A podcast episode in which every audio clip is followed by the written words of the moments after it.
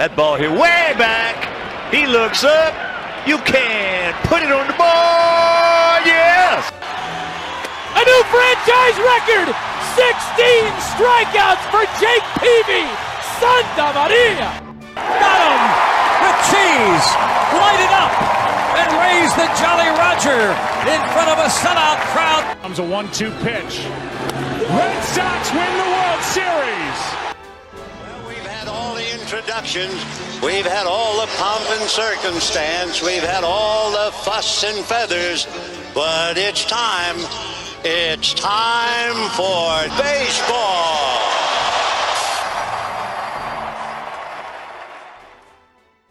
Das Wetter verregnet.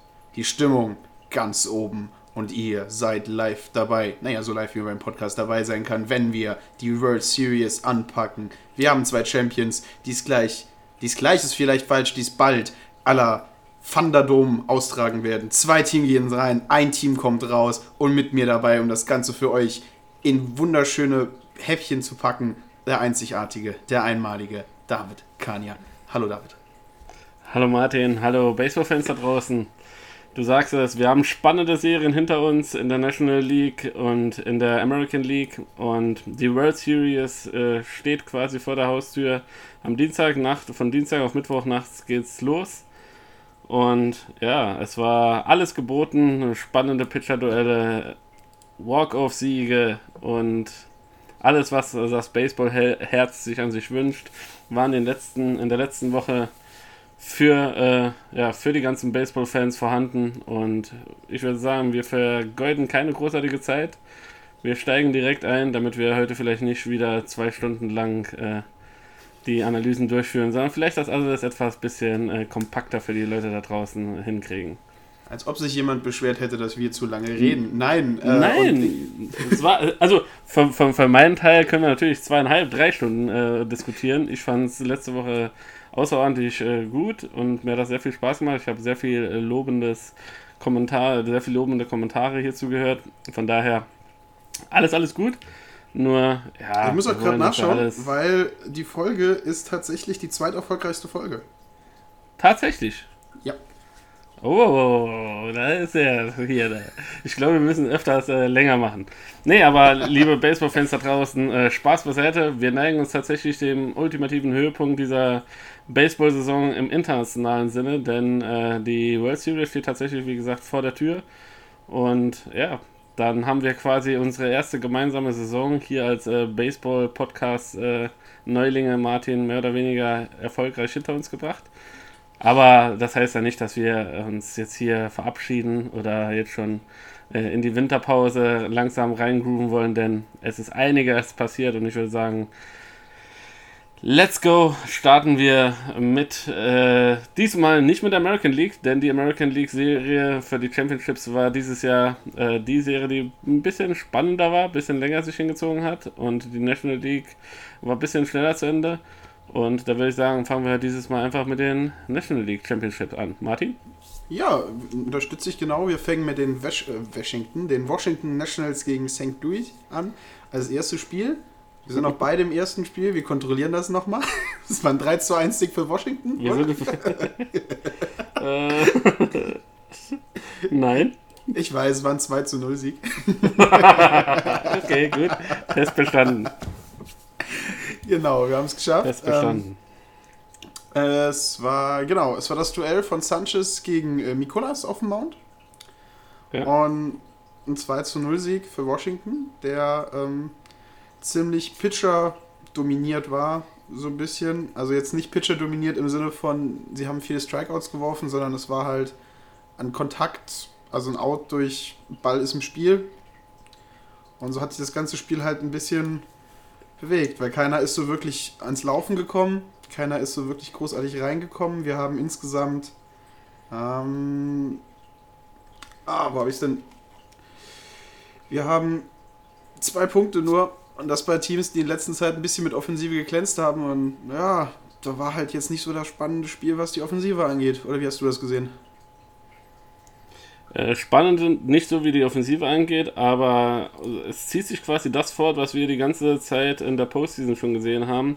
Überragende Pitcherleistungen auf dem Mount ermöglichen einfach den Teams, äh, ja, auch knappe Siege irgendwie einzufahren. Und ja, wenn man sich überlegt, der gute Herr Sanchez äh, war kurz dabei, war, war sehr weit äh, fortgeschritten mit einem No-Hitter, äh, äh, diese, dieses erste Spiel zu bestreiten.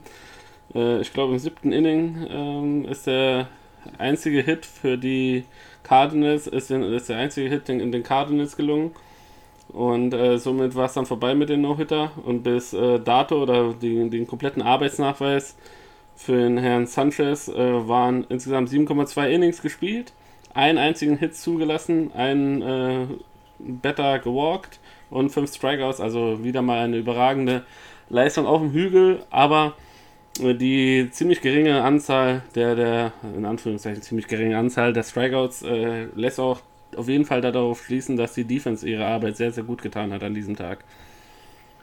Ja, auf der anderen Seite für die Cardinals äh, Pitching, Mikolas hat halt ähnlich gut losgelegt, muss man einfach äh, gestehen. Hat zwar ein paar Hits zugelassen, aber halt nur einen einzigen Run in seinen sieben Innings, äh, sechs Innings zugelassen und halt sieben Strikeouts erzielt. Also da war halt eher ein bisschen ähm, die richtigen Strikeouts zur richtigen Zeit und mal Leute in Double Play gehauen und sowas. Ähm, ja, das ist halt keine der beiden Offensiven hat halt geschafft, irgendwas umzudrehen. Also St. Louis hat ja überhaupt nicht geschafft, Leute auf die Base zu bekommen und Washington hat sie halt nicht nach Hause bekommen. Ähm, so ist das Spiel halt ein 2 zu 0 ausgegangen. Mit einem Double von Gomez, auf den Kendrick einen Punkt gemacht hat und dann, äh, das war im zweiten Inning und dann im siebten Inning ähm, hat Kendrick einen Singles im Center gehauen und Eaton hat gescored und Randon ist auf die Second Base gekommen. Also ein Spiel, das sich schnell abschließen lässt, war ein defensives Spiel, weil beide Mannschaften haben gut defensiv gespielt. Äh, die einen durch gut, sehr starkes Pitching, die anderen durch eine sehr starke Defensive. Ähm, guter Baseball. Jetzt nicht der spannendste für Offensivfans, aber für Defensivfans war es halt teilweise richtig gut. Also für dich quasi äh, ein, ein, eines der besten Spiele, das in die Geschichtsbücher der Postseason eingeht. Wenn ich mich recht entsinne, du warst doch derjenige, der sich äh, in London beschwert hat über dieses Punk Punkte-Festival. Du hast gesagt, du willst lieber ein Low-Scoring-Spiel und äh, sehr gute Defense-Arbeit anstatt ein 15 zu 13 äh, auf dem Spielfeld sehen. Ja, sagen wir mal, wenn beide Mannschaften ähnlich gut sind. Also ist jetzt nicht das, ist jetzt nicht das schlechteste Spiel, aber wenn ich es mir nachts um 3 Uhr angucken müsste, glaube ich, schlafe ich zwischenzeitlich ein. okay. Gut, ja, ähm, ja mit, diesem, mit diesem ersten, mit diesem 2 zu 0 äh, haben die Nationals äh, sich quasi am Fre letzten Freitag, äh, den 11. Oktober, äh, einen perfekten Start, wenn man so sagen will, in die, in die äh, Champions League, äh, Champions League sage ich schon, Champions Series gestartet in der National League. Und ja, ich war ein bisschen überrascht, gerade was das erste Spiel angeht. Du hast es vorhin schon kurz äh, angeschnitten bezüglich der fehlenden Offensivpower der, der Cardinals, die wir quasi in den letzten Spielen ähm, ja, gesehen haben. Wie erklärst du dir das? Ist das einfach nur im Spiel geschuldet, dass das immer mal so dabei drin sein kann? Oder war es tatsächlich die starke Defensivleistung und äh, der Mann auf dem Hügel, der das quasi irgendwie hat äh, ja, eindämmen können? Ja, das, ist, das, das erklärt sich halt immer schwer, weil du hast auf der einen Seite eine Mannschaft, die montags äh, 17 Hits macht, 16 Punkte dabei erzielt und 13 Home Runs kloppt und dann am, am, nächsten Tag hast du eine Mannschaft, die es nicht schafft, einen Ball richtig ins Spiel zu bekommen. Es ist halt Baseball. Du hast halt sehr unterschiedliche Tagesleistungen und wenn du noch einen Pitcher hast, der richtig gut reagiert, der die Leute halt klein hält, eine Defensive hinten dran, die halt die Plays macht und dann wird auch mal aus einem Hit im Infield vielleicht ein Aus, weil sie halt den Ball doch noch rechtzeitig hinbekommen. Und Washington hat halt einfach Feuer zurzeit in der Defensive. Die wollen halt das gewinnen, das Ganze. Und halt mit jedem Sieg gehen sie halt ein Stück näher zur, zum ersten großen Sieg ihrer, ihres Teams. Weil das da ist jetzt die erste National League Championship, die Washington Nationals gewonnen haben in ihrer kompletten Existenz. Und das Lustige waren halt die, die Washington-Fans, die halt gesagt haben, seit, seit äh, Washington Bryce Harper verkauft hat, äh, Press Upper. Ach Gott, weißt du, wen ich meine? Ähm, mein, mein, mein, mein Sündenbock Nummer 1 für diese ganze Scheiße. Ähm, haben, sie noch haben sie kein Postseason-Spiel mehr verloren und die Washington Nationals sind ungeschlagen in der National League Championship Series und so weiter und so fort. Hast du jetzt ganz viele tolle äh, Memes äh, von Washington-Fans. Aber finde ich schön, finde ich gut, finde ich, habe mich gefreut für sie. Und ähm, war halt ein Einstieg, war halt ein Einstieg, der sich uns halt gut für Spiel 2 vorbereitet hätte, würde ich sagen. Genau, denn äh, Spiel 2, das einen Tag später stattfand, am 12. Oktober, ähm, war ebenfalls ein sogenanntes Low-Scoring-Game. Äh, es ging 3 zu 1 für die Nationals aus. Somit konnten diese ihren Vorsprung in der Serie auf 2 zu 0 ausbauen. Und ja, auch hier überraschend wenige Hits zugelassen auf beiden Seiten. Die Nationals äh, lediglich sieben Hits äh, äh auf, dem, auf, dem, auf, dem, äh, auf, den, auf den Platz gebracht und äh, St. Louis wieder nur drei. Muss man aber wiederum sagen, äh, ein überragender Max Scherzer als, als Starter in Spiel 2. Ähm, ja, ein paar Worte zu dem, Martin. Ja, Max Scherzer halt so dominant aufgetreten, wie wir es von ihm gewohnt sind. Er hat sieben Innings gepitcht, einen einzigen Hit zugelassen, dementsprechend halt kein Earned Run, zwei Leute gewalkt und äh, elf Leute ausgestrikt. Also Max Scherzer ist halt immer noch die Maschine, die Max Scherzer halt einfach ist. Und ähm, er hat halt das ganze Spiel dominiert und diesen sieben Innings halt deutlich, deutlich seinen äh, Stempel aufgedrückt. Weil wir sind halt wieder von 21 aus, die, die produziert sind in sieben Innings, hat er elf davon gemacht. Das heißt, die Hälfte der Arbeit in der Defensive hat Max Scherzer schon für sie erledigt. Ähm, wurde aber halt nicht wirklich mit Punkten unterstützt von seinem Team. Auf der anderen Seite haben wir aber einen Adam, äh, Adam, Adam Wainwright, der halt auch ein super gutes Spiel geworfen hat eigentlich. Der, er hat 7,1, also 7 ein Drittel äh, gemacht, hat sieben Hits zugelassen, dabei drei Runs kassiert, einen gewalkt, aber halt auch elf Strikeouts verzeichnet. Also beide richtig, richtig gute Spiele gemacht. Beide Pitcher können halt eigentlich mit ihrer Defensivleistung zufrieden sein. Halt bei Adam Rainwoods hat mal einmal, zweimal im Ball halt irgendwo gehangen und darauf haben sie Punkte gemacht. Ja. Und wiederum muss man sagen, die Offensive auch der, der äh, St. Louis Cardinals, die ja quasi tatsächlich in den äh, Division Series schon äh, ja, immer da war, auch späte Siege noch geholt hat, noch immer irgendwie äh, nie locker gelassen hat. Irgendwie auch quasi ein Spiegelbild vom Spiel 1, äh, ja, sehr, sehr, ich würde sagen, zahnlos.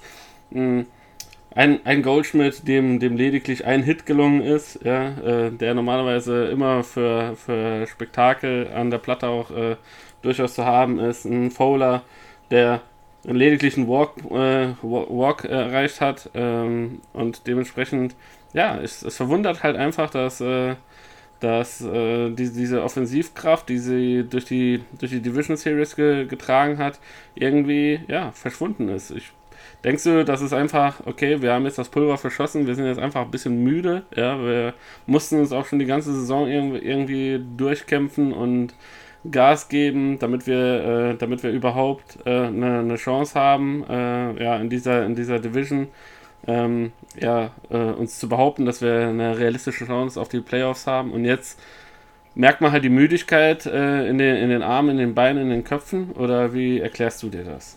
Es ist halt immer schwer zu erklären, wie eine Mannschaft, die halt jetzt eine der vier besten Mannschaften im Baseball dieses Jahr ist, weil sonst würden sie nicht da stehen, wo sie jetzt stehen, ähm, halt dann einfach nichts ins Laufen bekommt. Also man kann natürlich sagen, gut, sie spielen gegen Max Scherzer und äh, dann kriegst du halt einfach nichts mehr wirklich ins Laufen und in dem Moment, wo Scherzer das, äh, das Spiel verlässt, hast du noch zwei Innings zu spielen, das achte und das neunte. Das heißt, es haben, im Schlimm, es haben normalerweise noch sechs Leute die Möglichkeit, zum Schlag zu kommen.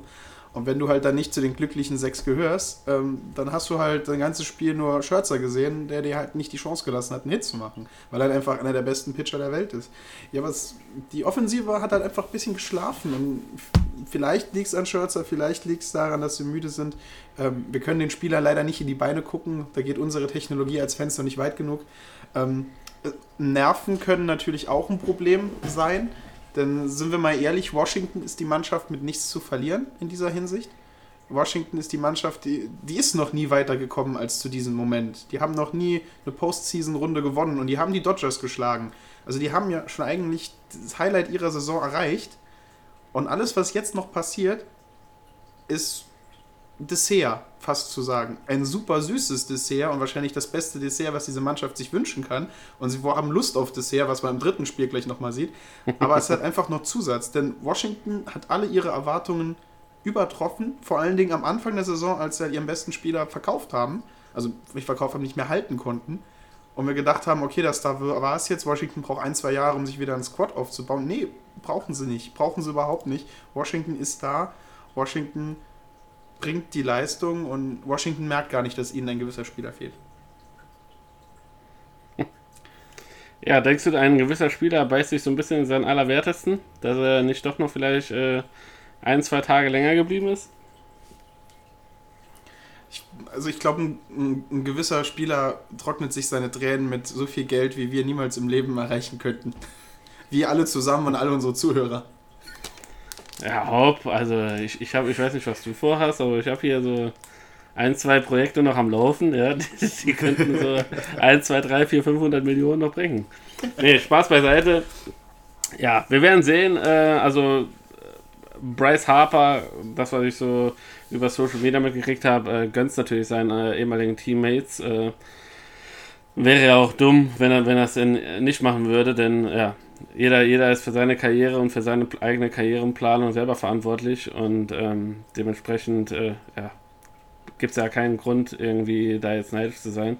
Äh, hätte, wäre, wenn, ja, kann man, kann man eh nicht irgendwie aufs Blatt Papier bringen, ob es äh, mit ihm genauso geklappt hätte oder eben halt nicht. Ja, ob er jetzt, also ich glaube nicht, dass er der alleinige Sündenbock dafür ist, sondern äh, ja, ist, die Nationals waren halt dieses Jahr, dieses Jahr dran und sie sind, so wie wir äh, ja, diese, dieses Wochenende auch von äh, Dodgers-Fans gehört haben, äh, die heißeste Mannschaft zurzeit in der National League und dementsprechend ja, verdient zurzeit äh, bis dato mit einer 2-0 in der Serie.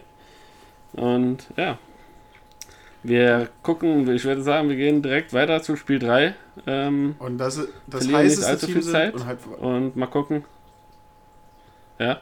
Genau. Und da sie das heißeste Team sind und auch eines der offensiv stärksten Teams, haben sie endlich mal in Spiel 3 gezeigt. Weil ja, äh, da hatten Flaherty. Spiel 3 ging es mal äh, hurengeiler 8 zu 1 aus. Wie mir das jemand gesagt hat. ähm, muss, muss dazu sagen, es ist das erste Heimspiel von Washington.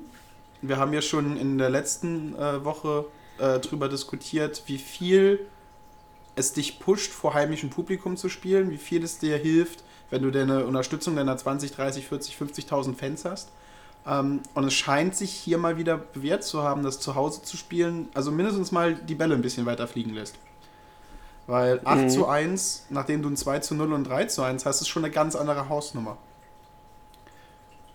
Na gut, also Auf jeden Fall. Eine, Sache, eine Sache hat sich halt nicht verändert, denn das Pitching von Washington ist überragend gewesen. Angefangen hat halt ein Steven Strasburg, ähm, der wieder sieben Innings geworfen hat, sieben Hits zugelassen hat, keinen Run kassiert hat, dafür zwölf Leute ausgestrikt hat.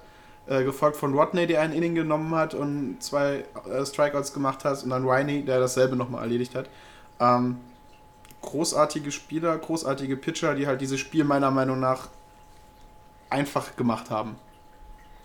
Wenn man sich dann äh, die zusammengefasste ERA von diesen drei Pitchern anguckt in dieser Serie, ja, null, eine dicke, fette Null steht da. Ähm, kann, man, kann man davon ausgehen, äh, gut, das war jetzt äh, in, der, in dieser äh, Champions Series, war das der erste Angriff für Strasbourg.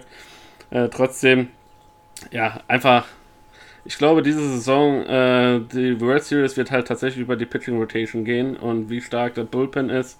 Und ähm, ich glaube, weniger, weniger wird es äh, darauf auf ankommen, ähm, ja, welche äh, welche, welche Offensivpower du hast, egal mhm. wer jetzt quasi äh, später, später äh, weiterkommt.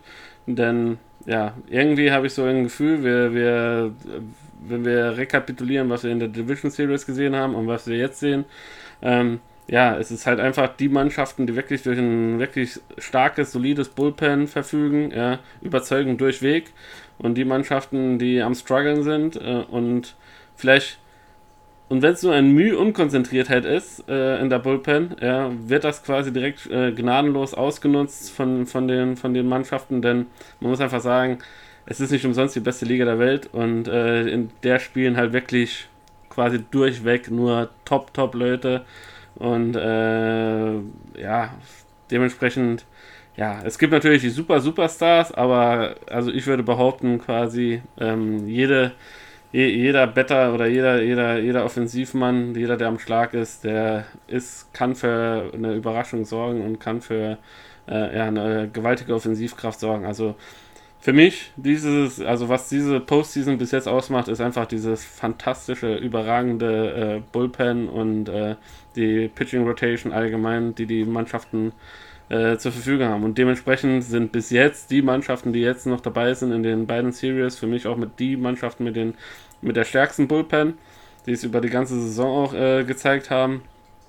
Und äh, ich meine mich auch zu erinnern, wo wir damals noch in der regulären Saison auch über die Nationals geredet haben und äh, es immer noch so ja, äh, unsicher war, in welche Richtung das denn unbedingt gehen würde bei denen, ähm, haben wir immer schon gesagt, dass äh, ja, die Bullpen ist schon äh, beeindruckend. Wenn die Offensive äh, dann auch mal zuhaut und zuschnappt, dann ist auch für diese Mannschaft noch einiges, einiges möglich. Und sie zeigen es. Und tatsächlich auch in Spiel 3, wie du sagtest, 8 zu 1. Positiv offensiv zu erwähnen, äh, Kendrick, der Second Baseman, äh, 4 At-Bats, 2 Runs, 3 Hits drei RBIs, ja, also besser geht es ja fast gar nicht. Ähm, und ja, wenn du dann 8 zu 1 im Endeffekt äh, in Spiel 3 äh, dir alles schön zurechtlegst und vier Matchbälle dir hinlegst, äh, wird es natürlich sehr, sehr, sehr, sehr, sehr, sehr schwer für St. Louis. Vor allen Dingen, du hast Spiel 4, nachdem du jetzt gerade dreimal aufs Maul bekommen hast, sag mal zweimal wirklich knapp und Spiel 3 vor feindlicher Kulisse hast, bist du dann wirklich verhauen worden, wirklich, wirklich böse verhauen worden. Ähm, und dann musst du wieder in diesen Hexenkessel, der nur darauf wartet, dass du dieses Spiel einknickst und dass die Leute zum ersten Mal halt diesen, diesen Erfolg der National League Championship zu Hause jubeln können. Da sind, dann hören sich 30, 40, 50.000 Leute gegen dich auf einmal wie 100.000 an. Und ähm, da wird jeder Hit des Teams wird gefeiert, als ob es der, der, als ob es ein Walk-Off wäre in diesem Moment. Und genau so ja. war halt auch ein bisschen die Atmosphäre. Denn das Ding hat damit angefangen, dass Washington halt einfach mal sieben Punkte im ersten Inning gemacht hat. Ja. Sonst nichts. Das war die Offensive für Washington in diesem Spiel. Aber mehr brauchst du halt auch nicht. ja, sicherlich. Auf jeden Fall. Ähm ja, muss man halt sagen, es äh, bewahrheitet sich mehr oder weniger auch das, was ich vorhin schon gesagt habe. Flaherty bei den Cardinals als Starting Pitcher, äh, der grundsolide bis dato gepitcht hat ähm, für die Cardinals in der Postseason. Ja, schlechter Tag erwischt, vier Innings nur gepitcht, fünf Hits zugelassen, davon vier Runs. Und äh, ja, dann musste halt, äh, muss auch die Offensive in diesem Moment auch tatsächlich zubeißen können. Ja, und das haben sie halt tatsächlich äh, geschafft. Nein, wir sind immer noch in Spiel 3. Ah, du bist noch in Spiel 3, ich bin schon Spiel 4. Ich bin, ich bin noch in Spiel 3. okay, Entschuldigung. Ich bin noch in Spiel 3. wir, brauchen, wir, brauchen, wir brauchen für die nächste Postseason brauchen wir so einen zweiten Monitor jeder, wo wir dann zeigen, in welchem Spiel wir eigentlich gerade sind. Okay, okay.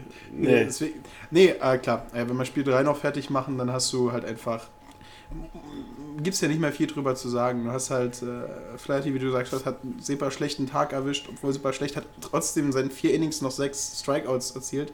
Aber wenn sich mal ein Team auf dich eingeschossen hat, Entschuldigung, dann ist das schwer, da irgendwie was anderes hinzubekommen. Ja.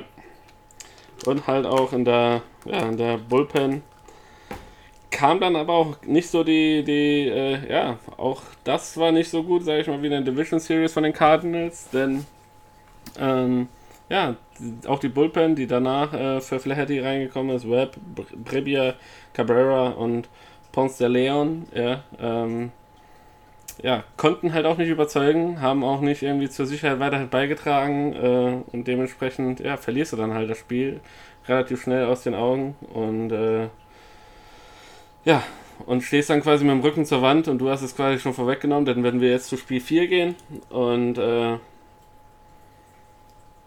dann äh, du so einen Start erwischt wie, wie die Washington Nationals im heimischen Stadion, du hast es verfolgt genommen, im ersten Inning sieben Runs äh, gescored. Äh, ja, da war, da war die Messe quasi schon für diese Serie, für dieses Championship quasi gelesen und äh, ja. Dann hast du Da eigentlich glaube ich was äh, für den genau, dann hast du als Fan im Stadion nach dem ersten Inning noch acht Innings schon mal, wo du anfangen kannst zu feiern.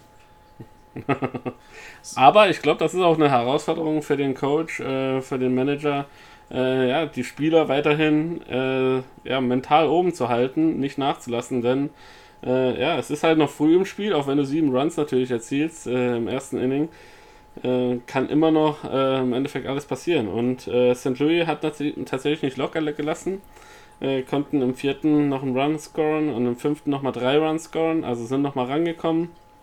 Doch, ja, äh, das half alles nichts, sodass die äh, Washington Nationals den Sweep geschafft haben und die Serie mit 4 zu 0 äh, gegen die St. Louis Cardinals gewonnen haben. Hast du das so erwartet? Nein. Äh, also, du warst ja eh für Washington. Ich war dementsprechend für St. Louis. Ähm, hab mal wieder gesehen, ich bringe den Teams immer Pech, die ich halt unterstütze. Ähm, ich habe es nicht so erwartet. Ich habe keinen 4-0-Sweep erwartet. Absolut nicht. Ähm, vor allen Dingen habe ich dann nicht so einen 8 zu 1, 7 zu 4 Abschlag in den letzten beiden Spielen erwartet. Aber mein Gott, es hat wieder Heimrecht wechselt. Ähm, ich war begeistert, auch wenn man sich jetzt äh, von dem Starting Pitcher im Spiel Nummer 4, Patrick Corbin, ähm, die Statistik anguckt, was, in diesem, was er in diesem Spiel geworfen hat, in fünf Innings zwölf Strikeouts anzusammeln. Das ist, äh, na, was ist 5 mal 3 sind 15? Von 15 möglichen aus hat der gute Mann zwölf Stück alleine gemacht. Ja, Dann stellst du dich als Centerfielder ab und zu mal ein bisschen zurück, lehnst dich gegen die Wand, denkst dir so, ja, okay, vielleicht kommt mal ein Ball, vielleicht kommt keiner. Ähm, unglaublich, unglaublich, unglaublich starke Leistung ähm, von ihm. Hat dann halt im fünften Inning vier Runs zugelassen, wahrscheinlich weil die Defensive gedacht hat, okay, brauchen wir nie nicht mehr mitzuspielen. Ähm, aber dann halt der Rest, der reingekommen ist, hat dann das Spiel halt sicher nach Hause gefahren und verdient, verdient, verdient war die ganze, Se- das ganze Ding über, die ganze Postseason die dominierende Mannschaft, die heißeste Mannschaft wahrscheinlich im Baseball zurzeit, was das Ganze angeht. Ähm, und absolut nach dieser Leistung in der Postseason verdient in der World Series, meiner Meinung nach. wenn man sich überlegt, äh, am 25. Mai äh, diesen Jahres hatten die Washington Nationals eine 0,1-prozentige Wahrscheinlichkeit, dass sie ihre National League gewinnen. Ja? Und ähm, ja, im Endeffekt sehen wir, was Stati für was Statistiken gut sind, nämlich für gar nichts, denn äh, im Endeffekt im Endeffekt ist äh, wie im Fußball entscheidend ist auf dem Platz, ja, und ähm, ja, es, es ist alles möglich, du kannst immer eine Serie starten, du kannst immer irgendwie nochmal alles äh, ja, nach vorne bringen, dich nach vorne peitschen und Glauben versetzt manchmal Berge und äh, tatsächlich, äh, ja, haben die ganzen National-Fans, ähm, ja, alle Stoßgebete, glaube ich, die jemals dem Baseballgott äh, zugesandt waren von den National-Fans, wurden dieses Jahr erhört, sodass äh, die Jungs jetzt super, super erholt in die World Series starten, denn mit einem 4-0-Sweep äh, konnte in der American League keiner aufwarten. So viel sei schon mal vorweggenommen. Also machen wir jetzt, ist das nächstes Jahr unser, unser Ziel. Also ich, ich sage das jetzt gleich, ich werde das nächstes Jahr machen. Ich nehme zu Beginn der Saison 10 Dollar und setze die, ich wollte jetzt erst sagen, auf das Team mit der wenigsten Chance zu gewinnen, aber so verrückt bin ich nicht. Ich setze auf die Pirates. 10 Dollar auf die Pirates, dass sie die äh, National League Championship Series gewinnen. Die 10 Dollar schmerzen mich nicht und wenn ich die gewinne, lade ich halt alle, alle unsere 110 Zuhörer lade ich dann zum Bier ein. Ja, Mensch, das ist doch, äh, das ist doch mal eine, das ist doch mal eine, eine Ansage, auf jeden Fall. Und äh, vielleicht ist es ja bis nächstes Jahr äh, 110.000 Zuhörer, ihr Leute Oh, ja. da draußen. dann, äh, hoffentlich ist die Wettquote dann gut. Äh, nee, ähm, ich würde sagen, wir gehen jetzt schnurstracks äh, weiter in die American League. Wir gratulieren erstmal hier herzlich natürlich den Washington Nationals zum Erreichen des ersten Pennants äh, der National League Champion 2019. Kommt aus der Hauptstadt der US und A. Und ja, vorab deine Einschätzung, was äh, auf welchen Gegner sie auch treffen mögen in der World Series. Ähm, ist, sind die Nationals nur Fallobst für einen der beiden Großen aus der American League oder äh, wird das eine spannende Series, die eventuell bis äh, Spiel 7 geht? Also, man, man, die letzten Jahre haben ja immer gezeigt, dass was auch immer aus der American League rüberkommt, äh, die offensiv stärkere, dominierende Mannschaft teilweise ist. Und das ist ja halt auch schon wieder. Wir wissen halt, New York gegen Houston stand halt äh, im Spiel um die American League Championship. Und es sind beides Namen, die dieses Jahr halt für Furore gesorgt haben. Beides Teams mit über 100 Siegen, beides Teams von oben bis unten mit brandgefährlichen Spielern. Du hast einen LeMayu, du hast einen Judge, du hast einen Torres, Encarnacion Stanton, Gardner Sanchez auf Seiten von Yankees und Astros, Springer, Friendly, Altuve, Brackman, äh, Carrera. Das sind alles große Namen. Das sind alles mindestens Goldspieler bei MLB The Show, wenn nicht sogar schon Diamonds. Und da hast du halt einfach eine unglaubliche Superstar-Offensivleistung gegen dich, wer auch immer von der American League rüberkommt. Also wir wissen ja schon, wer rüberkommt, aber wir machen das spannend für die Leute, die das nicht wissen. Hust, hust. und ähm, sie haben eine Chance. Sie sind, wie gesagt, die spielen mit der unglaublichen Leichtigkeit, weil wer auch immer die American League Championship gewinnt, ist die Mannschaft, die eigentlich in den Wettbüchern als die stärkere Mannschaft gilt, die den Druck hat, das ganze Ding jetzt zu gewinnen, weil sie das ganze Jahr die bessere Mannschaft war. Und Washington denkt sich, hey, wir sind hier so weit gekommen, wir gucken mal, wie es weitergeht. Hm, noch vier, noch vier Spiele gewinnen und wir sind die beste Mannschaft. Und wie du sagst, am Anfang der Saison 0,1% die Wahrscheinlichkeit, dass wir das gewinnen. Noch geringer die World Series noch zu gewinnen. Die können ja niemanden enttäuschen. Washington-Fans feiern ja schon diesen Moment. Alles danach ist nur noch mehr Zugabe zu, wir haben die Dodgers geschlagen. Und deswegen, die spielen ja. mit einer Leichtigkeit, die die andere Seite nicht haben wird. Wir werden sehen. Wie gesagt, äh, von Dienstag auf Mittwochnacht. Ähm, für diejenigen unter euch, die eventuell krank sind oder Urlaub haben, zieht es euch rein. Äh, ich werde mir das auf jeden Fall in Real Life äh, angucken. Und ähm, ja, ich bin gespannt. Ich äh, ja, freue mich auf diese World Series. Es ist mal tatsächlich, was die, zumindest mal was die National League angeht, eine Überraschungsmannschaft dabei, die mal so äh, nicht nur ich, sondern sehr viele im Mai eventuell nicht auf dem Zettel hatten für eine ent entsprechende World Series. Und dementsprechend freue ich mich, äh, was da denn da kommen wird. Und äh, ja. Und wer denn jetzt nun der Gegner der Nationals ähm, in der World Series sein wird, das wurde in den American League Championship ausgetragen zwischen den äh, New York Yankees und den Houston Astros. Ein Wort zu den beiden Mannschaften, Martin. Ähm, die einen sind das Evil Empire, das wird das wieder zurückkommt, nach einem neuen Todesstern greift und äh, äh, Rise of the Siths mäßig die letzten beiden, die letzten drei Jahre an ihrer Stärke wieder gewonnen haben und eine der gefährlichsten Offensivmannschaften sind. Ähm, dazu kommt natürlich der Vorteil, dass sie ähm, eine Mannschaft haben, die sehr gut auf ihr Heimstadion eingestellt ist.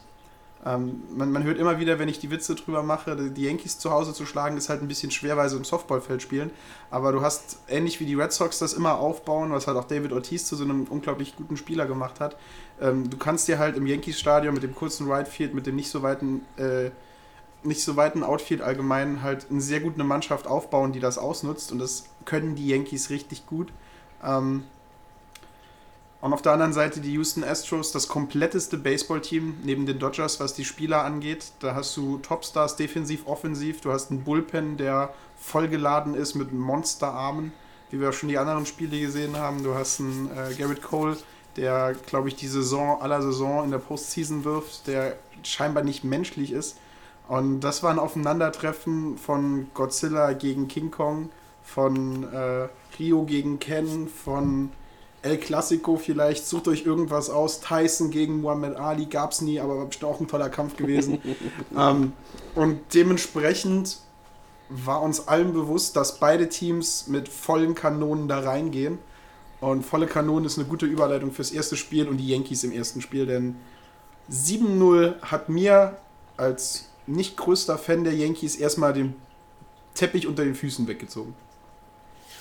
Nicht nur dir, mir ging es ähnlich, muss ich sagen. Ähm, ich hätte es halt äh, nicht so direkt erwartet, denn von Granky habe ich an sich gedacht, dass, äh, ja, dass er das alles so ein bisschen besser im Griff haben wird. Ähm, leider war dem nicht so. Ja, die, sie haben sich sehr, sehr, sehr, sehr schwer getan. Ähm, er ist einfach nicht ins Rollen gekommen. Das, was ich gesehen habe, hat sehr, sehr gestruggelt, die Strike-Zone zu finden, äh, die, die Pitches so anzubringen, wie er sie sich vorgenommen hat, äh, immer irgendwie um die Corners rum, sondern wenn die, wenn die Bälle außen rum waren, ja, dann waren sie wirklich sehr, sehr weit outside äh, von, von, von der Strike-Zone und äh, somit relativ leicht zu lesen, auch für die Offensive der, der äh, Yankees.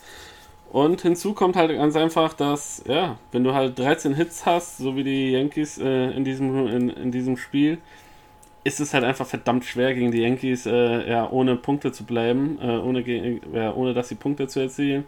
Äh, und dementsprechend, ja, war das auf jeden Fall ein Statement, äh, dass die Yankees äh, es um alles in der Welt verhindern wollten, das erste Mal in dieser Dekade nicht in der World Series zu stehen. Ja? Und äh, mit diesem 7-0 haben sie natürlich, ja, ich glaube schon ein bisschen aufhorchen lassen. Also ähm, es war auf jeden Fall das, was wir quasi in der Division Series gesagt haben. Wenn eine Mannschaft, damals haben wir noch über die Dodgers geredet, äh, zu Beginn der Serie, wenn, wenn die Mannschaft, Entschuldigung, wenn die Mannschaften in den entsprechenden Spielen ein Statement äh, äh starten könnten, dann könnte das hilfreich sein für, die, äh, für, für den weiteren Verlauf der Series. Siehst du das genauso? Ja, und vor allen Dingen, was er zu diesem Sieg noch hinzugefügt hat, war ein unglaublich guter Tanaka auf dem Mount.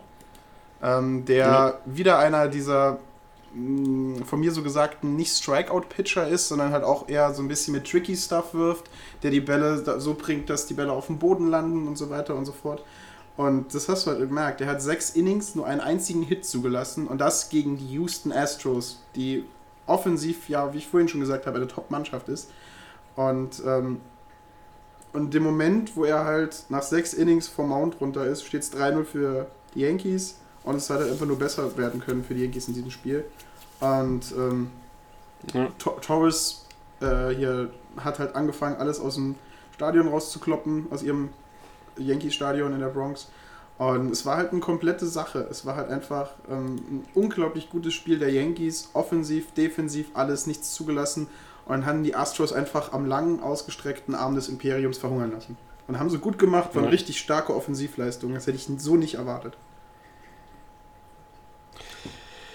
Was ich so irgendwie nicht erwartet hätte, ähm, war auch ganz ehrlich, ähm, ja, irgendwie so, äh, natürlich offensiv von den, von den Spielern, die du erwähnt hast, äh, war das eine Top-Leistung, aber zum Beispiel, ähm, wenn man jetzt, äh, wir, ich, ich, blicke ein bisschen voraus, die gesamte Serie sich schon mal so ein bisschen äh, äh, ähm, zur Brust holt, ein Inkarnation, quasi gar kein richtiger Faktor gewesen, ja.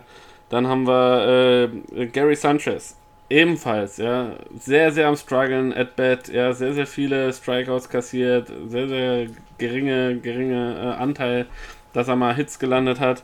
Und ja, ich, ich, ich war sehr, sehr ver, äh, verwundert, dass äh, ja, der Coach der Yankees zum Beispiel in der DH-Rolle äh, nicht äh, konsequent auf Giancarlo Stanton gesetzt hat, auch wenn er ähm, ja, aus einer schwerwiegenden, schweren Verletzung zurückgekommen ist. Ähm, ja, fand ich ihn immer noch ein bisschen, muss ich sagen, gefährlicher oder, oder äh, ja, unberechenbarer als jetzt äh, Edwin Encarnacion.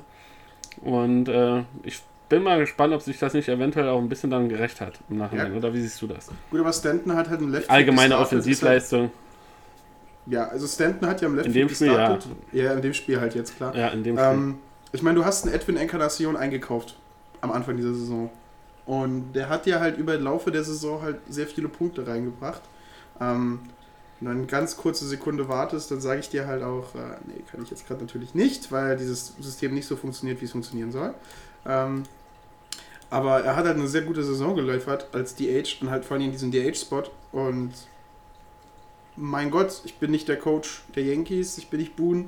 Ähm, er hat wissen sollen, was er macht. Und wenn du 7-0 gewinnst, kann auch mal ein Encarnacion, kann auch mal ein Gardner, kann auch mal äh, Mabin, der später eingewechselt wird, halt einfach mal keinen einzigen Ball ins Spiel bringen. So hast du halt auch mal so Spiele. Wenn du halt auf der anderen Seite einen DJ LeMayu hast, der 500er Average haust, du hast einen Clever Torres, der 600er Average haust, du hast einen Stanton, der 500er haut, da brauchst du nicht viel mehr. Ein Ushia, der äh, 500er Average haut und noch einen Run erzielt und ein RBI macht. Weißt du, das sind, da hast du halt einfach die Home Runs. Dafür vom Ushia vor allem im 9. Inning einfach einen Home Run gehauen. Torres haut einen Home Run, macht die Punkte rein und da brauchst du nicht immer, du brauchst nicht immer, dass alle Leute den 300er Average haben. Brauchst du nicht. Vor allem nicht, wenn du so ein komplettes All-Star-Line-Up durchgehend hast.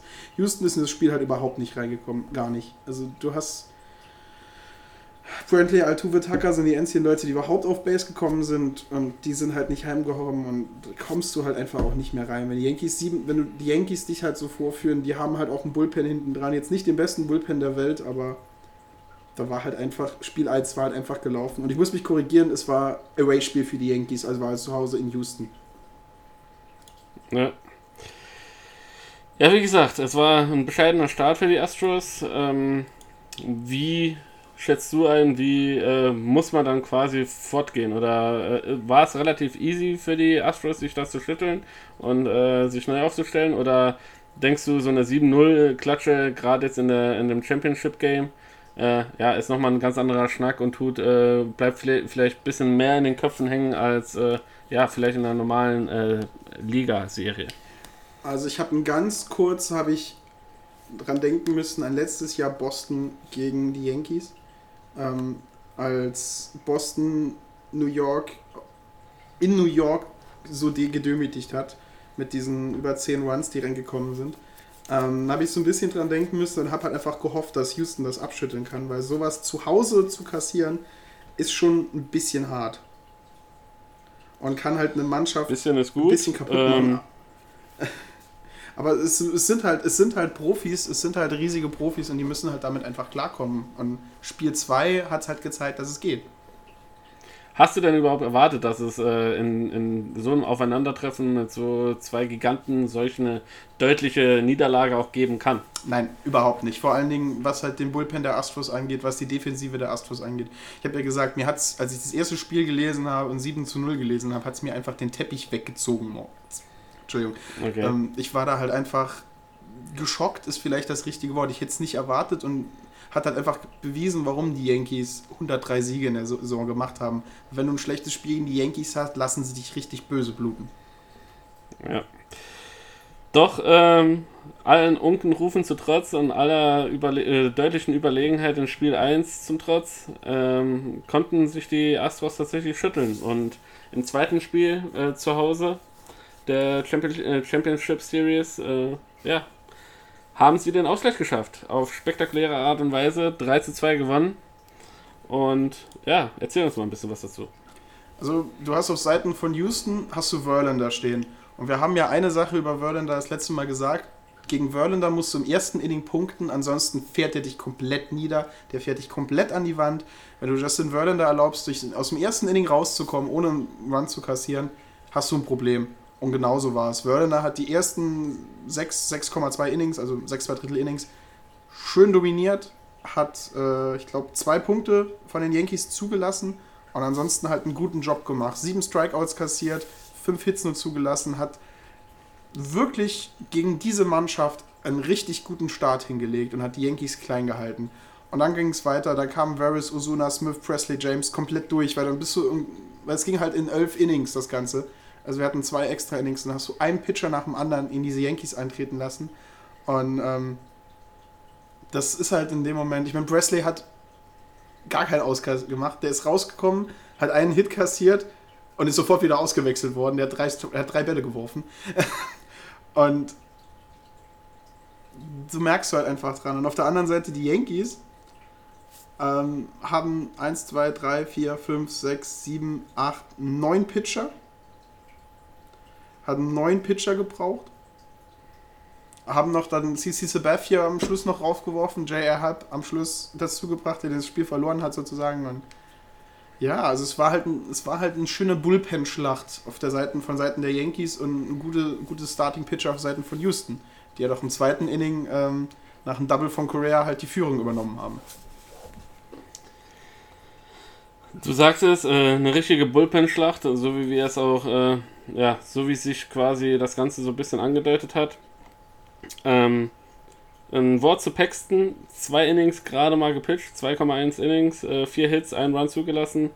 Ähm, richtige Entscheidung, ihn so früh dann direkt runterzunehmen? Ähm, ich habe jetzt das ich mein, Spiel, also, ich habe jetzt die Wiederholung nicht gesehen. Ich weiß halt jetzt nicht, ähm, was halt jetzt genau der Grund war, ob er sich ein bisschen verletzt hat oder sonst irgendwas. Ähm, ich sehe auch jetzt gerade keine Info darüber. Aber ja, mein Gott, ich meine, das ist so ein Spiel. Richtige Entscheidung. Ist schwer zu sagen. Kann man. Also der Bullpen hinten dran hat ja gut, hat ja gut gearbeitet für ihn. Aber weil es halt wirklich. Aber, aber ich, ich, mein, ich meine, in, Entschuldigung, ich, ich meine äh, im, in Bezug auf, okay, du weißt, wir sind jetzt in Spiel 2, ja, also du, kann, du kannst oder du im schlimmsten, in Anführungszeichen, im schlimmsten Falle, äh, gehst du über sieben Spiele und du musst ja auch deine Bullpen dementsprechend ein bisschen einteilen. Und wenn du einen Starter direkt nach zwei Innings runternimmst, der, okay, vier Hits zugelassen hat, einen Run kassiert, ja, ähm, ist jetzt keine, ist jetzt keine Jubelleistung, äh, die er da aufgerufen hat, aber es war jetzt auch nicht eine Leistung, wo du sagen würdest, okay, äh, ja, der schlechteste Mann des Tages, äh, wir lösen ihn mal schnell. Und es ist halt Spiel 2 und man sieht ja halt auch das Endergebnis. Ich meine, äh, sechs Hits für die Yankees, sieben Hits lediglich für die, für die, Astro, für die Astros, also war ein äh, relativ äh, ja, knappes Höschen, wie man so schön sagt. Und äh, dann direkt von seinen Starters rauszuholen und dann quasi durch die komplette Bullpen mehr oder weniger zu marschieren, äh, ähm, fand ich, ähm, wo ich das Spiel gesehen habe, ähm, ja, fand ich sehr, sehr strange. Also die, diese Entscheidung konnte ich zu diesem Punkt überhaupt nicht irgendwie nachvollziehen. Und dementsprechend, äh, ja, auch gerade in dem Punkt, okay, du hast halt noch äh, fünf Spiele eventuell vor dir und äh, das in fast einen täglichen Rhythmus. Äh, ja, da willst du aber natürlich auch deine Leute, die, die du dann nach und nach äh, rausschickst, äh, nicht, nicht verbrennen. Wie wir jetzt zum Beispiel sehen, okay, Spiel 6, wir greifen ein bisschen vor, ist ein reines Bullpen-Spiel gewesen, wo die, wo die Relief-Pitcher quasi gestartet haben auf beiden Seiten. Und dann, dann siehst du auch, okay, in, wel, in welche Richtung das Ganze, das Ganze mehr oder weniger dann äh, sich auch entwickeln kann. Ja, und äh, de dementsprechend war ich tatsächlich überrascht, dass man Paxton äh, ja, so früh irgendwie schon irgendwie runternimmt. Es ist halt immer gefährlich, deinen ähm, dein Starter so früh runterzuholen. Ähm, ich, ich schaue mir es gerade an, Paxton hat auch eine ganz gute Saison eigentlich hinter sich gehabt, dass er, also ich also was, was, Boone, was Boone da gemacht hat, ähm, ist halt eine Entscheidung vom Coach. Da kannst du von halten, was du willst. Ähm, ich hätte es wahrscheinlich nicht gemacht. Also ich bin eher so jemand, ich lasse meinen Pitcher vielleicht ein halbes Inning zu lange auf dem Mount draufstehen, als ihn zu früh runterzuholen. Ähm, aber wie gesagt, das, das war vielleicht nicht die Entscheidung, die ihn halt das Spiel. Obwohl, was war nicht die Entscheidung? Also am, am Schluss dann J.A. Happ zu haben, der das ganze Spiel halt für dich halt aus der Hand gibt, weil du Chapman irgendwann zwischendrin einsetzen musst und dann noch CC Sabathia hinten dran, der fünf Pitches geworfen hat. Ähm, boah, das ist halt, es ist halt unglaublich schwer, das halt zu managen und es soll sich ja rächen. Es soll sich ja halt einfach rächen. Aber man muss jetzt einfach mal ganz kurz wieder, wieder erwähnen, ähm, Springer im fünften Inning Home Run gleicht das Ganze aus, nachdem äh, Judge einen 2-Run Home Run geschlagen hat. Und äh, dann im elften Inning, im mindestens elfte Inning, hat dann Correa ins Right Field einen 394 Fuß weiten Home Run geschlagen, um für einen Walk-Off-Sieg zum Ausgleich der Series. Zu Hause, traumhaft. Davon träumt man doch so ein bisschen, oder? Ich glaube, Walk-Off ist immer das äh, schönste das schönste Gefühl, glaube ich, eines, eines jeden, äh, eines jeden äh, Spielers, wenn, wenn du das dann quasi dann schaffst. Und ja, die Astros äh, konnten das in diesem Spiel äh, ja, vor heimischem Publikum natürlich dann auch noch feiern. Äh, lass uns noch mal ein bisschen äh, auch auf ähm, äh, DJ LeMailleux, wie ich es letzte Woche gesagt habe, DJ LeMailleux ein äh, bisschen zu sprechen kommen, den First Baseman, was ich mich über die ganze Serie gefragt habe, und wir haben ja vorher nicht telefoniert. Ähm, Du hast so mal während der regulären Saison erwähnt, dass die alle hier so einen bestimmten Yankee-Kodex äh, äh, folgen müssen. Immer schön die Haare so und so, die, die, die Nasenlöcher alle zu und keine Ahnung was. Darf der denn mit diesen verwuschelten langen Haaren überhaupt für die Yankees spielen, frage ich mich da. Ja? Ist, ist das nicht schon zu lang? Ja? Ist das nicht schon so langsam äh, Richtung Rasterlocken? Ja? Jetzt, äh, jetzt muss, ich, muss ich tatsächlich jetzt ein aktuelles Bild von DJ LeMayu rausholen, weil das Bild, das Bild, das ich von DJ LeMayu habe, ist dieser segelohrige, sommersprossige Kerl, Ja? der halt genauso aussieht wie, wie jeder andere Yankee-Spieler auch. Ähm, ich, Nee, also- aber in dem Fall siehst du die Segelohren nicht mehr, weil die Haare so lang sind. Ja? Und ähm, ähm, ja, ich war etwas baff erstaunt und musste jedes Mal lachen, wenn, wenn er im Bild war und habe gesagt, okay, wenn wir den Podcast aufnehmen, das muss ich Martin direkt fragen, ob das nicht eventuell schon äh, Vertragsverstoß ist und er eventuell noch eine Konventionalstrafe zu zahlen hat nach, dieser, nach dieser Saison. Ja, vielleicht, Nee, vielleicht, aber sch- vielleicht weiß er, dass er verkauft wird und hat sich schon mal angefangen, die Haare wieder zu wachsen. Äh, ich habe gehört, die Red Sox suchen noch einen First Baseman. Äh, Ja, wie, viel, äh, wie viel brauchen wir denn noch? Und schon wieder sind wir bei den Red Sox und die Fans da nee, Spaß beiseite. Nee, Ja. DJ 13 zu- LeMayu, muss ich ganz ehrlich sagen, die, die ganze Serie ähm, ein überragender Spieler. Also für mich sehr oft, also keine Ahnung, in diesem, in diesem kompletten Ensemble der, der, der, der Bronx Bombers ein vielleicht auch unterschätzter Star. Alles, alles fokussiert sich so ein bisschen auf äh, Judge äh, und äh, äh, ja, aber er läuft irgendwie so ein bisschen unter dem Radar, aber was der für Plays macht, in welchen Situationen er tatsächlich mit seinen, in seinem jungen Alter schon sein Mann steht und der Mannschaft quasi wieder nach vorne hilft, das ist schon überragend, oder? Ja, du hast es ja immer mal wieder und halt, ich sag's immer, Postseason ist ja wa- was, was komplett anderes. Ähm, du hast ja, wenn, ich bring die Red Sox wieder, du hast ja letztes Jahr Pierce, der ähm, die Postseason seines Lebens gespielt hat, vor allem die World Series seines Lebens gespielt hat und gespielt hat wie ein junger Baseballgott. Und ähm, LeMayu hat halt einen 375er Average zurzeit in diesem Spiel äh, zu dem Moment gehabt. Und, aber da hast du doch einen Clever Torres zum Beispiel, der halt unter einem Judge, eine Encarnacion und Sanchez halt jetzt auch nicht der große Name ist und halt was, was defensiv angeht von Didi Gregorius halt immer wieder in die Tasche gesteckt, was die Plays angeht. Aber der Mann haut an Position 3 mit einem 400er Average gegen die Astros. Ähm, gut, mein Gott. Ich möchte da nicht mehr viel drüber sagen. Die Jungs sind halt gut. Die Jungs sind halt offensiv stark und muss man Ja, einfach wenn, wenn, wenn, wenn der Mart. Also, das, das ist das höchste Lob, das ihr jemals von, dem, von Martin in Bezug auf Yankee-Spieler hören werdet, ähm, dass ich ihm jetzt hier entlocken konnte. Gut, also, Ende vom Lied. Äh, Astros gewinnen in den Extra-Innings, äh, im, äh, im 11. Inning noch mit 3 zu 2 gegen die Yankees, äh, gleichen die Serie aus. Ähm, und sie gehen quasi gestärkt, fliegen sie nach, äh, nach New York, um da das nächste Ausrufezeichen zu setzen. Denn, oh Wunder, oh Wunder, ja, nichts von wegen, wir starten souverän in die, in die Championship Series mit 7 zu 0 und äh, danach läuft alles wie von, wie von Geisterhand. Denn in Spiel 3, die Astros, 4 zu 1, Bombenleistung, oder? Ja, gut, aber das, sagen wir mal, das war ein Sieg, den habe ich ein bisschen erwartet, weil äh, da war ein Faktor, was Houston angeht, ähm, der natürlich wieder für, für alle Leute, die die Postseason ein bisschen verfolgt haben, gleich sagt, okay, das wird ein super hartes Spiel für die Yankees, denn Garrett Cole hat auf dem Mount gestanden, Garrett Cole hat auf dem Mount gestanden, Garrett Cole hat auf dem Mount gestanden, also war es ein Win für die Astros. Brauchen wir gar nicht mehr drüber zu reden. Der Mann hat wieder losgelegt, sieben Innings gepitcht, nur, und ich muss das wieder betonen, nur sieben Strikeouts. Danach hat er seine, seine Ich mache 10 oder mehr Strikeouts-Series ist jetzt endlich mal vorbei, seit gefühlten Ewigkeiten. Ähm, er kann seinen Rekord nicht weiter ausdehnen. Andere Pitcher dürfen auch mal wieder versuchen, das irgendwann zu brechen. Aber halt sieben Innings gepitcht, vier Hits zugelassen, fünf Leute gewalkt und sieben ausgestrikt.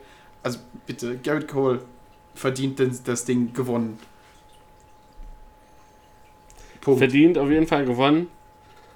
Und ähm, wenn ich mir so die ganze Series angucke, ein Spieler, der mich abseits, also gerade in der Offensive super beeindruckt hat auf der Seite von den Houston Astros, ist äh, Michael Brantley.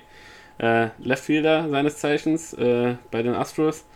Und mit was für einer stoischen Ruhe er den Pitchern gegenüber steht. Also, äh, wenn, wenn, wenn es einen Mann geben müsste, der quasi ein Robo-Umpire ist, der die Zone aber wirklich auf Zentimeter genau irgendwie abschätzen kann, dann ist das dieser junge Mann. Ne? Also, unfucking fassbar, wenn ich das so sagen darf. Ähm, denn wirklich, also wenn der nicht schwingt, und der Umpire gibt einen Strike, dann weißt du, okay, der war auf jeden Fall nicht in der Zone. Ne? Weil der, der Mann, der schwingt tatsächlich nur, wenn der Ball tatsächlich die Zone zumindest mal ankratzt. Ja?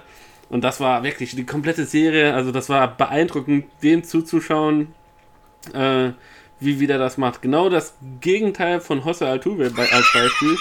äh, der meines, der, wo ich jedes Mal denke, okay, der Junge, der will mit jedem Schlag, also wenn der, der, der Pitch da kommt, okay, ich bin nur 1,65 groß, ja. Wenn der ungefähr Kopfhöhe ist, dann äh, schlage ich ihn, ja, ob der jetzt in der Zone ist oder nicht. Ich versuche das Ding zu treffen. Und das ist einfach äh, komplettes Gegenteil. Also wie oft der quasi in 3-0-Count hatte oder 3-1-Count äh, der Michael Brantley äh, äh, ja, für, auf, auf seinen Seiten hatte, das war, also der hat die Pitcher richtig bluten lassen. Ne? Also da mussten sich äh, die Pitcher äh, reihenweise in die Zone reintrauen und äh, versuchen, die besten Pitches oder die, die besten Spots äh, ja, in der Zone ausfindig zu machen, um nicht äh, einen Hit gegen ihn zu kassieren. Siehst du das genauso? Ja, absolut. Also du hast halt Altuve und Brantley, so zwei Spieler, die es komplett anders da angehen. Direkt hintereinander. Und da, das Lustige ist, dass sie jetzt hintereinander kommen. Ja. Stimmt. Ne? Also wie gesagt, in der, in der, in der Hitting-Line-Up oder in der Hitting-Order, Betting-Order, ja, tatsächlich hintereinander, ja. Und das ist wirklich. Da hast du, da hast du mit, mit George Springer einen, der so eine Mischung, Mischung ist aus beiden, ja, der auch mal wirklich ruhig sein kann, ja. Und dann hast du dann den Altuve, der komplett durchdreht, ja. Und dann hast du halt den Brantley, der, keine Ahnung, ganz, ganz, äh, ganz, ganz ruhig bleibt. Ja, aber das ist halt so ein bisschen, und zu dem Zeitpunkt muss man so ein bisschen sagen, das sind die Leute, die die Astros auf dem Rücken getragen haben. Weil der 3-2-Sieg gegen die Yankees war halt auch ähm, Brantley mit einem 222er Average, Altuve mit einem 429er Average. Die haben halt so ein bisschen die Astros getragen. Die haben die RBIs jetzt nicht gemacht, das war Carlos Correa mit einer Home Run und George Springer, aber die haben halt so ein bisschen den die Offensive oben gehalten, ne? Und dann hast du jetzt im zweiten, also im dritten Spiel, hast du Altuve mit 417er Average und jetzt Brantley mit einem 308er Average am Schluss. Und die machen es halt einfach. Die setzen halt die offensiven Zeichen für ihr Team. Und vor allen Dingen Altuve, weil du es gesagt hast, der ist super aggressiv in der Zone. Alles, was irgendwie nur auf Gesichtshöhe ist, was er mit seinem unglaublichen Geschwindigkeit, die der am Schwung hat, aus dem Stadion raushauen kann, haut er aus dem Stadion raus. Ich meine, das ist schon wieder ein Home Run von ihm. Also der setzt ja die Liste, er ist ja sowieso schon der. Einfach der, mega Mann, mega Spieler. Und das ganze Lob, das ich für die Yankees ausgegeben habe, muss ich jetzt auch ein bisschen für die Astros rausgeben, ist offensiv eine super gefährliche Mannschaft. Um, Brantley, der halt da steht und sich die Dinger anguckt bis zum Umfallen und Altuve, der, okay, der Ball ist irgendwo in der Nähe der Zone, boom, Explosion, Explosion. Ich sag's immer, ich beschreibe Altuve, weil er wirkt halt so klein neben einem George Springer und einem Bregman. Bezeichne ihn als 1,50 Meter pures Dynamit. Es ist wirklich da so. ist kein also unfassbar. Ich, ich glaube auch nicht, dass der, die, dass der irgendwie zielt. Ich glaube auch nicht, dass Altuve die, der Spieler ist, der mal eine Shift schlagen wird oder der auf die Idee kommt, ich hau jetzt einen Ball ins Right Field. Das ist ein Mann, der sieht den Ball und dann will der diesen Ball einfach nur umbringen. Der Ball hat seine Katze ja. überfahren. Und das ist so halt bei jedem Schwung. ja, ähm, wo waren wir genau? 4 zu 1 Sieg für die Astros. Altuve. Genau. Und Altuve Homand, Relic Homand ähm, im Yankee-Stadion. Ähm, dann ist es zu ein paar unschönen Situationen gekommen mit Yankee-Fans, die die ähm, Spieler der Astros beleidigt haben. Vor allen Dingen halt äh, der Left Fielder Relic hat im Nachhinein halt dann noch einen, Post dazu gemacht, wo er sich ein bisschen drüber beschwert hat. Und äh, der Astros-Coach ist halt, hat sich auch bei den Umpires drüber beschwert, das Ganze. Und ein paar Spieler, ein paar Fans sind verwarnt worden, auch schon in diesem Spiel. Ähm, jede, jedes Team hat dumme Fans, jedes Team hat so Probleme ab und zu und ist halt Yankee Stadium, es ist halt ein Hexenkessel und ist halt genau das, was man erwartet, wenn man dahin muss in der Postseason. Wenn wir abseits, abseits dieser ganzen unschönen Vorkommnisse, ähm, würde ich noch mal gerne mal, wenn wir gerade eben Altuve und, und äh, Brantley als äh, positive Beispiele der, der Offense äh, gesehen haben, muss ich sagen, war ich überrascht von Guriel und äh, Alvarez, äh, die in der Saison durchweg äh, positiv äh, in Entscheidung getreten sind, aber in der Series irgendwie sehr, sehr stark am Struggeln sind oder waren. Ja, ja George Springer zu dem genauso? Zeitpunkt ja ist auch. Es halt tatsächlich. Ja. George Springer natürlich zu dem Zeitpunkt auch. Ähm, also so, so wirklich die geballte Offensivkraft, die diese Mannschaft normalerweise verkörpert, auch durch die ganzen Siege, die über 100 Siege, die sie eingefahren haben und die Rekorde bei den Runs und was auch immer, was alles noch dazugekommen ist, ähm, war, äh, ist das quasi, ja, wie wir gesagt haben, dann tatsächlich dieser besonderen Situation der Postseason geschuldet, dass dann die Offensive in bestimmten Bereichen äh, am struggeln ist? Oder ist das halt tatsächlich okay so, äh, in so einer Postseason kommen nur noch die Besten der Besten zum Einsatz, ja, und auch äh, auf der Pitching-Seite und auf der Defense-Seite und dementsprechend ist es halt schwerer, äh, tatsächlich da zu glänzen. Ich meine, du musst holen, ähm, du spielst in der Postseason nur noch gegen die besten Mannschaften und die besten Mannschaften bringen die besten Pitcher. Du hast nicht mal so ein Baltimore, du hast nicht ein Detroit, wo du mal so ein ähm, 4 für 5 Spiel hast zum Beispiel. Ne? 4 für 5 sind äh, 800, ist ein 800er Average um dir ein 800er Average über 150 Spiele kaputt zu machen, brauchst du ein bisschen.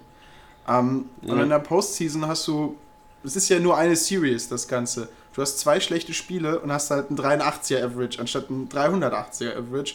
Und du hast zwei ja, aber Spiele. Ich sag, ich aber Ja, klar, aber du hast halt auf der anderen Seite, du hast halt mal so diesen Tage, wo du einfach den Ball nicht siehst und nicht triffst. Und wenn du die dreimal hintereinander ja, hast, hast du halt einen scheiß Average wenn, wenn, du, wenn du jetzt aber, ich meine, wenn ich mir die Übertragung angeguckt habe und dann hast du immer die komplette Postseason als äh, Referenz da noch gesehen, da waren die Zahlen jetzt unbedingt nicht viel besser. Ja, also wir sprechen ja nicht nur über 1, 2, 3 Spielen, ja, wo es natürlich ist, wenn du im Endeffekt nur im Endeffekt 12 At-Bats hattest oder, oder 14 oder 16 At-Bats hattest äh, und dann dementsprechend vielleicht nur zweimal Hits hattest, dass dann dein Average äh, ziemlich im Keller ist, ist sehr logisch, ist ja klar.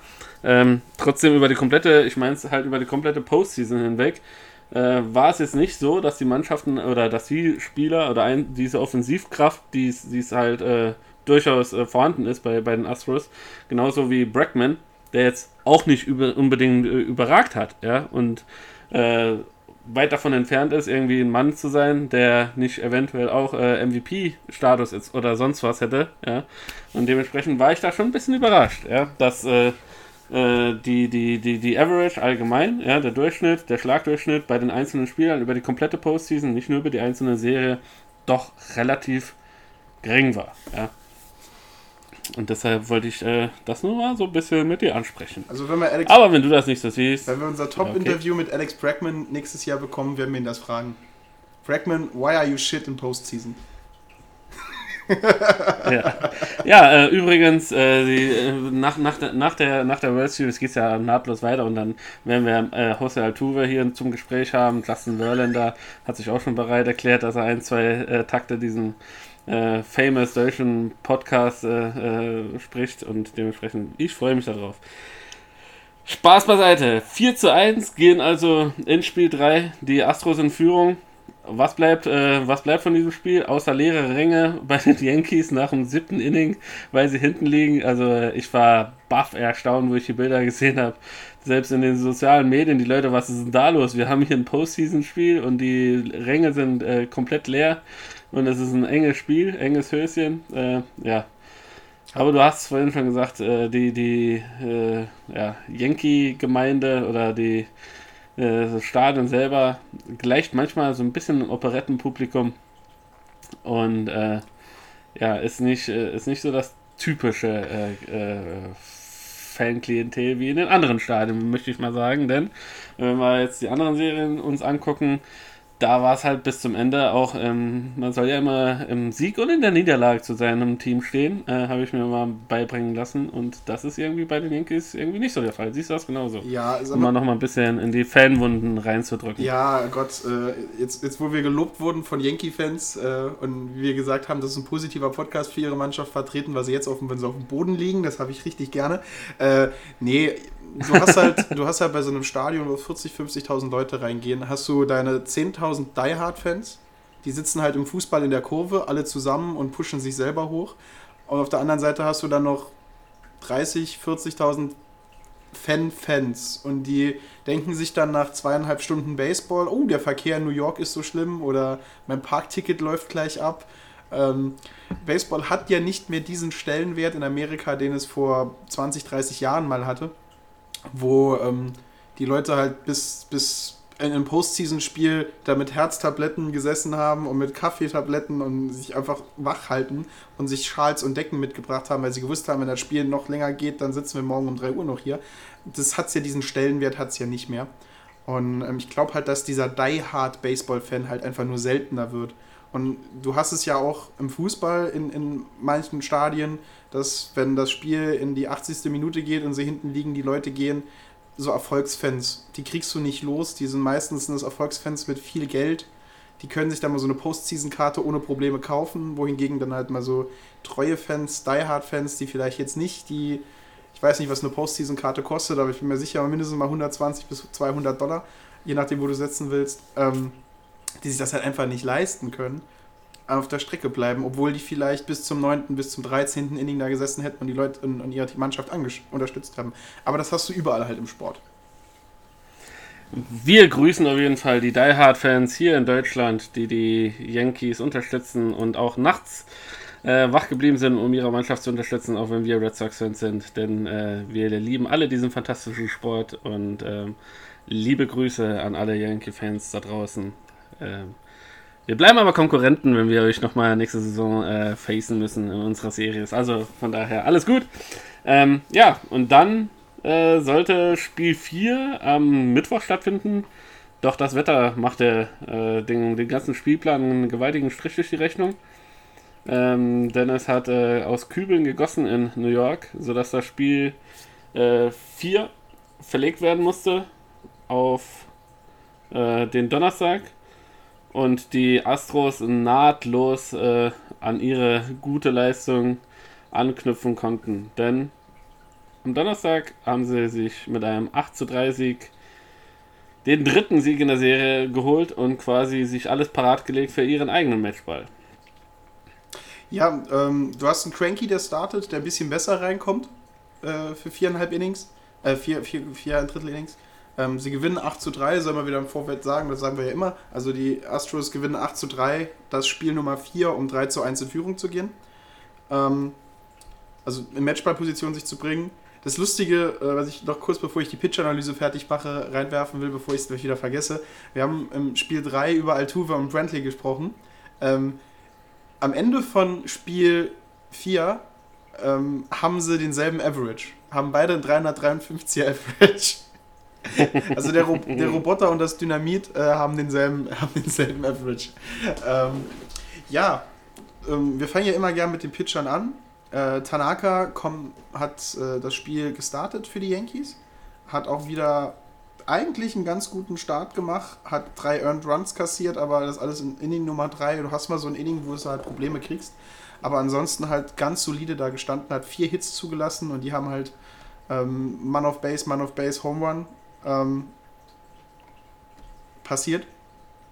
Ähm, auf der anderen Seite, Cranky ist, nachdem er aus dem ersten Inning draußen war, hat alles ein bisschen besser äh, funktioniert, weil der erste Punkt für die Yankees im ersten Inning ist mit einem Walk passiert und das willst du als Pitcher überhaupt nicht. Du hast Bases loaded und du walkst jemanden, das ist schrecklich für dich, das ist ein super schlechtes Gefühl. Und so haben die Yankees halt ihren ersten Punkt gemacht. Aber die Offensive der Astros hat ihn halt dann nicht hängen lassen. Die haben im dritten Inning halt erhöht. Im sechsten Inning dann nochmal erhöht. Die Yankees äh, haben nachgehauen. Ja, aber sie sind halt einfach nicht mehr rangekommen, weil die Astros aufgedreht haben, die Punkte gemacht haben und offensiv halt einfach äh, super, super, super, super gutes Team waren.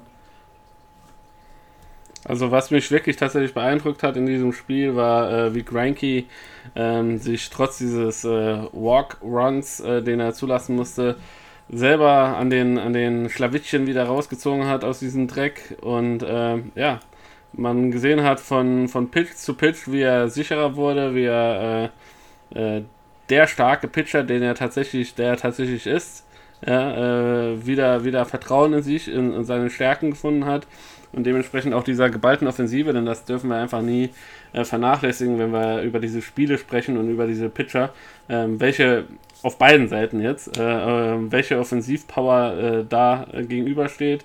Und äh, dementsprechend war das dann schon beeindruckend zu sehen, dass es dann halt trotz dieses bescheidenen Starts im Endeffekt nur drei Hits wurden, die zugelassen wurden und nur ein Run, der zugelassen wurde, äh, war, das, war das schon ziemlich, ziemlich, beeindruckend. Also, und, äh, wenn ich kurz ja. nochmal, wenn ich kurz nochmal, ich habe mir gerade das erste Inning für ihn nochmal aufgemacht und er hat halt angefangen, LeMayu ist gewalkt, dann hat Judge einen Groundout in Fielder's Choice auf die erste gekommen, dann ähm, Hicks hat einen Single gehauen, dann hat er, äh, Torres hat einen Pop-Up ausgemacht, ähm, wo aber halt äh, Judge in, auf die dritte gekommen ist und Hicks hat die Second gestohlen.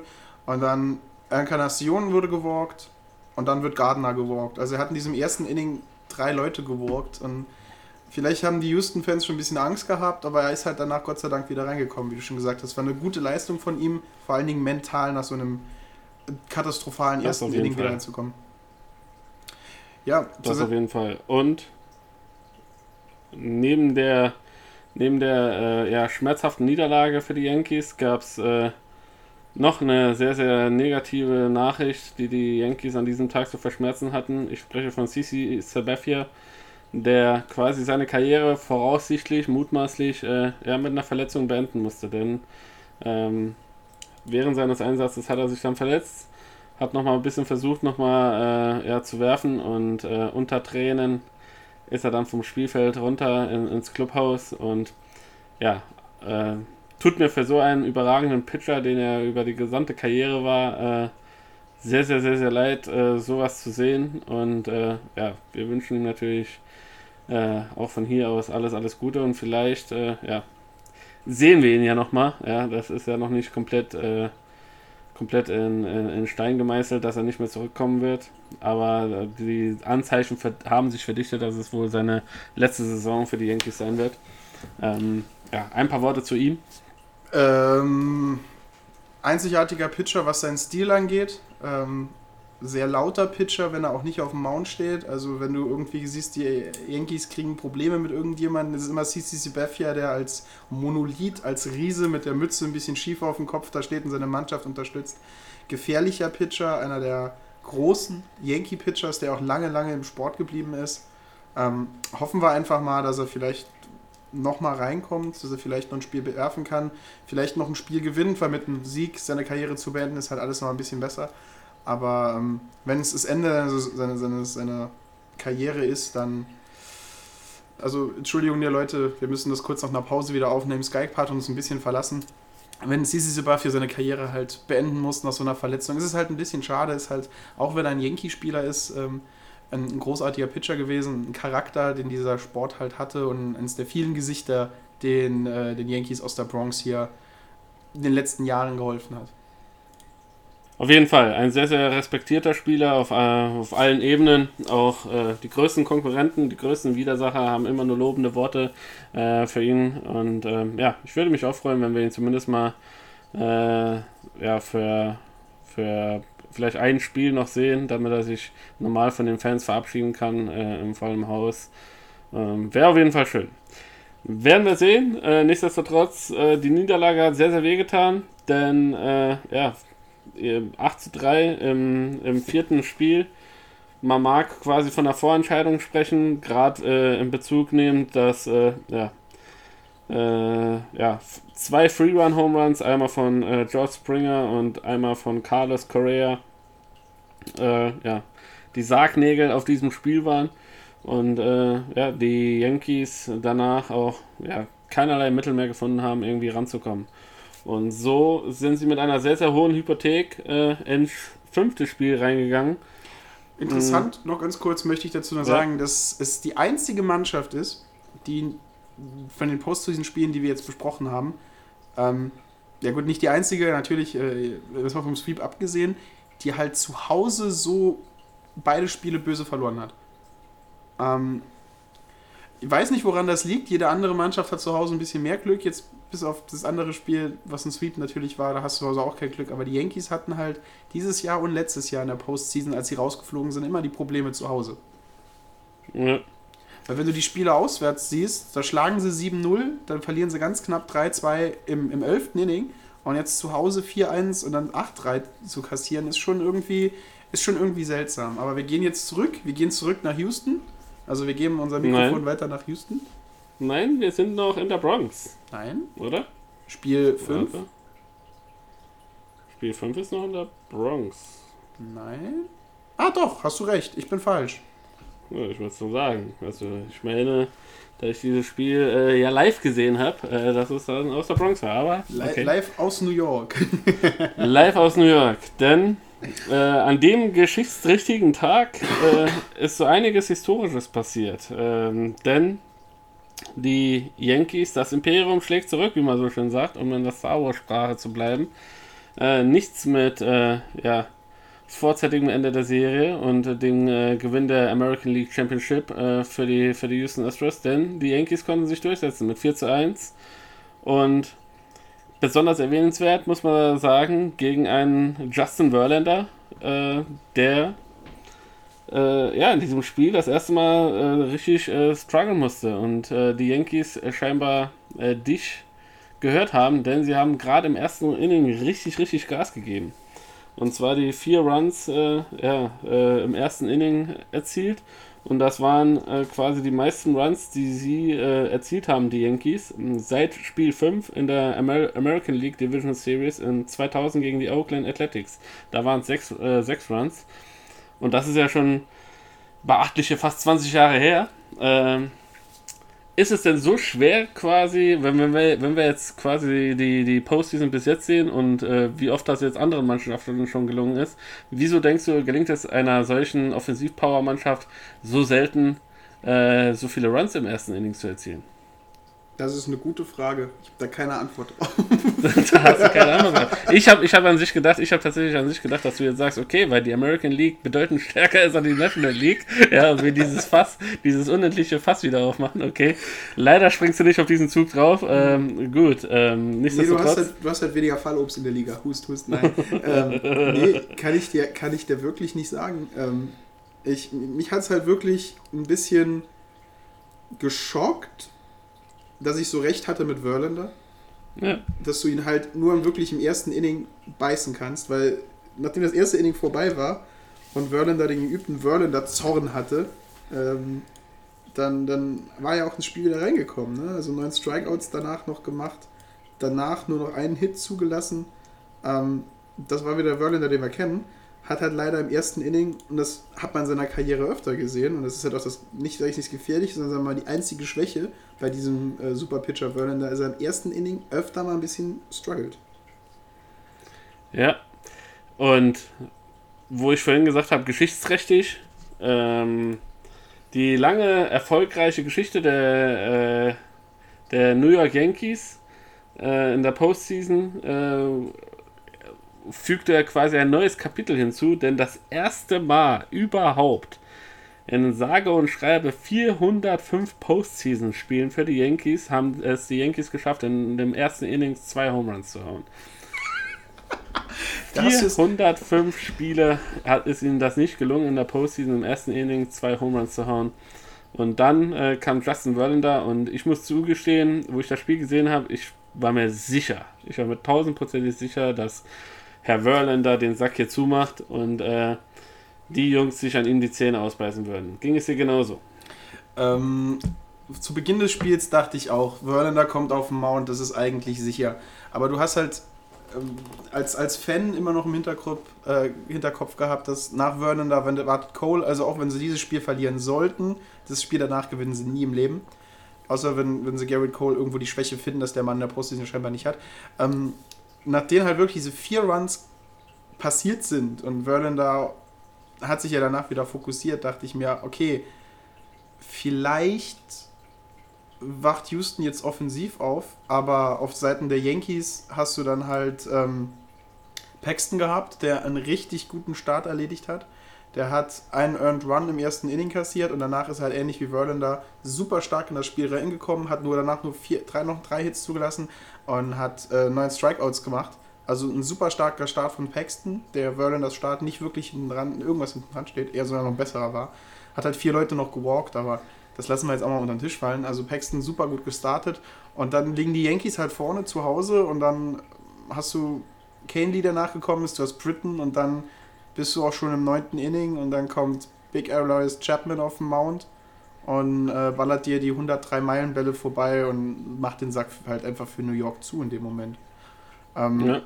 Wobei, wobei, wobei man sagen muss, auch Paxton, äh, ich habe das Spiel ja, ich habe mir das Spiel ja auch komplett angeguckt. Ähm, auch wenn es im Nachhinein ein sehr gutes Spiel von ihm war, er musste sich äh, auch sehr, sehr reinkämpfen in dieses Spiel. Also am Anfang hast du die Nervosität auch super, super gespürt. Äh, es, es war sehr, sehr, die, die Last auf seinen Schultern war schon ziemlich groß. Äh, die, die Anforderungen von den Fans waren ziemlich hoch. Äh, und dementsprechend hast du das schon gespürt mit, je, mit jedem Wurf, okay, ich darf jetzt keinen Fehler machen, ich darf jetzt keinen Fehler machen. Und nachdem äh, dieser, dieser Run durch den Wild Pitch, glaube ich, war der im ersten, im, im ersten Spiel, äh, im ersten Inning passiert.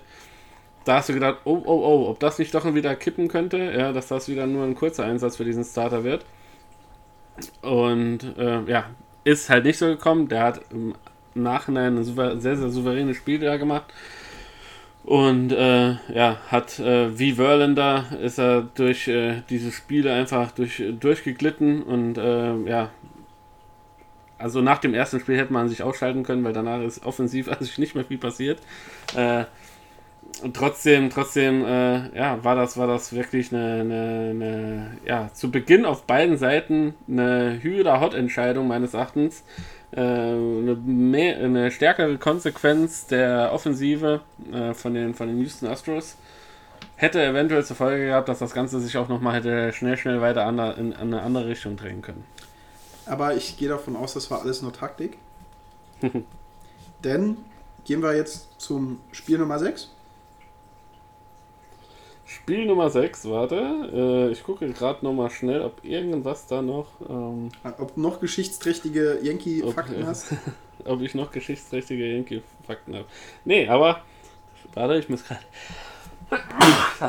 da musste Papa mal niesen. Ähm, Nee, was, was auf jeden Fall meines Erachtens noch sehr, sehr äh, zu erwähnen ist, ist halt, äh, ja, wie wir vorhin schon gesagt haben, der starke Mann an First Base, DJ LeMahieu, DJ LeMahieu, äh, der, ähm, ja, wirklich, äh, ja, sehr, sehr, sehr, sehr gut gespielt hat und, äh, ja, für mich äh, so ein heimlicher MVP der Yankees in dieser Series hätte werden können, ja. Ähm, und ja, mit diesem 4 zu 1, es war, es war was, was die Hits angeht, es war ein ausgeglichenes Spiel, fünf Hits auf beiden Seiten verteilt. Also wieder, wie wir schon vorhin gesagt haben, eine starke Leistung auf beiden Seiten, was die Pitching, was das Pitching angeht. Und alles hat sich dann fokussiert auf das äh, entscheidende, äh, auf den nächsten Matchball der Houston Astros in Spiel 6, denn dann ging es wieder zurück nach Houston. Und da wurde ich am Anfang sehr überrascht, weil ich dachte, okay, nach Verlander kommt Cole, um den Sack zuzumachen. Aber Houston hatte Respekt vor den Yankees und hat sich dagegen entschieden, haben sich Cole aufgehoben für das vielleicht Spiel 7. Und aber auf beiden Seiten muss man sagen. Das muss man, um vorwegzunehmen, auf beiden Seiten äh, wurden, äh, wurde quasi die, äh, die Relief-Pitcher als Starter genommen, also die Bullpen hat genau. gestartet. Ähm, also beide beide Mannschaften haben tatsächlich irgendwie geliebäugelt mit einem mit einem äh, mit einem Spiel 7. Und wenn man sich anguckt, äh, für im Spiel 6 gestartet für die Astros war, glaube ich, Peacock. Ja, richtig. Und der hatte, der war auch der Closer im Spiel 5. Ja.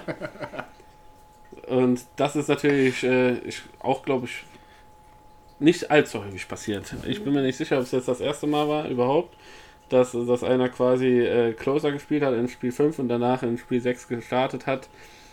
Aber äh, ich könnte mir vorstellen, dass das nicht allzu äh, ja, häufig passiert ist. Oder hast du da andere Informationen? Kann ich dir jetzt leider spontan keine, keine große Infos drauf geben, wie oft der Closer des letzten Spielstarters im ersten Spiel war. Aber bin mir sicher, dass halt in den ersten World Series, als das mit den Pitchern und den Closer noch nicht so ganz war, äh, natürlich ein bisschen anders war. Nee, ähm, aber worauf ich hinaus wollte, ist, das ist ein Spiel gewesen, das spannender wohl gar nicht sein konnte. Und ähm, warum ich gesagt das war Taktik von den, äh, von den Astros, das Spiel 5 zu verlieren, war halt einfach nur, um, um, die, um die Meisterschaft zu Hause zu feiern, die American League. Und halt, wie sie sie gefeiert haben und wie sie das Ganze gewonnen haben, erklären wir euch gleich und war ein unglaubliches Spiel. Im ein ersten, unglaubliches Spiel. Ja, ja. also ähm, äh, genau. Äh, Peacock fängt an, das erste Inning zu pitchen. Zwei Strikeouts, zwei Hits zugelassen. Alles okay, kein, kein Problem. Ist gut da rausgekommen. Kein Punkt für die Yankees, ist wichtig. Und dann kommt Houston an den Schlag. Und Houston haut erstmal Double Flyout Walk Home Run. Bumm. 3-0 liegst du vorne. Ja. Zu Hause gegen die Yankees in dem Spiel, das, wenn du gewinnst, bist du weiter. Hast du die verdammte American League gewonnen. Im ersten Inning 3-0 vorne zu legen. Und das komplette und, Stadion ist ausgeflippt. Und vor allem Guriel, den ich vorhin noch so gescholten habe, der eine bescheidene, bescheidene Statistik bis dato aufgewiesen hat, kaum Hits zustande gemacht hat, äh, haut diesen Free-Run-Home-Run im ersten Inning und ist quasi so der Wegbereiter für das weitere Spiel. Denn die Yankees konnten zwar im äh, zweiten Inning äh, den Anschluss wiederherstellen, äh, doch äh, auf, auf 3 zu 1 verkürzen und im vierten Inning nochmal durch einen Home Run von Urshela äh, quasi äh, nochmal noch näher rankommen auf 3 zu 2 doch in diesem Spiel war einfach alles, alles geboten. Ähm, offensiv wie defensiv, fantastische Plays, ja.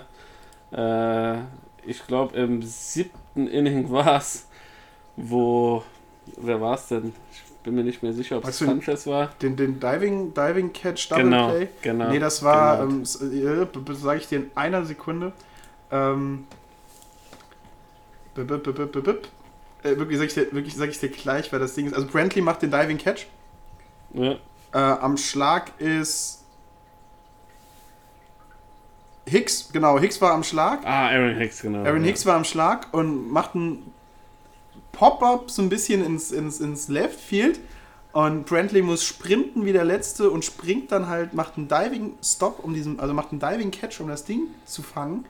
Und die Yankees gingen davon aus, dass der Ball fällt. Judge ging davon aus, dass der Ball fällt und ist losgelaufen. Und der Ball wird gefangen und er wirft vom Left Field aus Judge an der ersten Base aus. Und es ist ein super seltenes Play, dass du dieses Double Play turnst. Ja. Ich, äh, ich weiß gar nicht, war Judge schon auf dem Weg zu 3 oder ist er nur bis zu 2 gelaufen? Das sieht man in Kameraeinstellungen halt schwer. Also er ist auch nicht der schnellste ja. Spieler der Welt, ähm, aber Hat aber lange, lange Kackstelzen, wie man yeah. das in Saarland sagt. Ja. Ähm, super, super spannendes Ding. Und da ist ja noch ein weiteres Double Play passiert von, mit ähm, Altuve macht noch ein, ähm, ein Double Play, schönes Ding, um das achte Inning äh, zu beenden. Aber ähm, ja, die, die, die Astros erhöhen nochmal ganz kurz und wir gehen mit 6 zu 4 dann ins neunte Inning. Und da bin ich wieder wach geworden. Ja, bei, Im neunten Inning. Weil ich muss zugestehen, ich bin zwischenzeitlich etwas eingeschlummert. Äh, äh, war, eine, war ein hartes Wochenende für mich und ähm, bin aber wach geworden, pünktlich zu DJ LeMayu, äh, seines Zeichen First Baseman der New York Yankees, denn der im neunten Inning einen so knappen Home Run haut. Ja, also ich glaube, es wäre fast, äh, fast wäre schon George äh, Springer der gefeierte Held des Tages gewesen, denn ich glaube, das waren vielleicht 10 Zentimeter, wo er den Ball verpasst hat, oder? Ja, war super knappes Ding. Ähm, aber so ein Home Run haust du auch nur einmal wirklich in der Postseason und das Ding ist der Ausgleich für die Yankees. Und ja. ich dachte mir so, oh nein, weil ähm, es gibt tatsächlich ja über alles im Baseball Statistiken und die meist aufgegebene Führung, ja, die meist aufgegebene Führung, die du in der Postseason haben kannst, ist 3 zu 1. Ähm, du, die, also, das ist total strange. So viele Teams verlieren ihre 3 zu 1 Führung. Und als die Yankees dann auf 3 zu 2 verkürzt haben, dachte ich mir, oh Gott, nein, nein, nein, nein. Weil wenn da dann 3-3 steht, dann ist es wieder ein offenes Spiel, da kann das jeder gewinnen. Aber so soll es ja nicht kommen. Manch einer wird sagen, Gott sei Dank.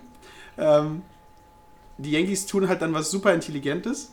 Ähm, sie stellen Chapman auf den Mount.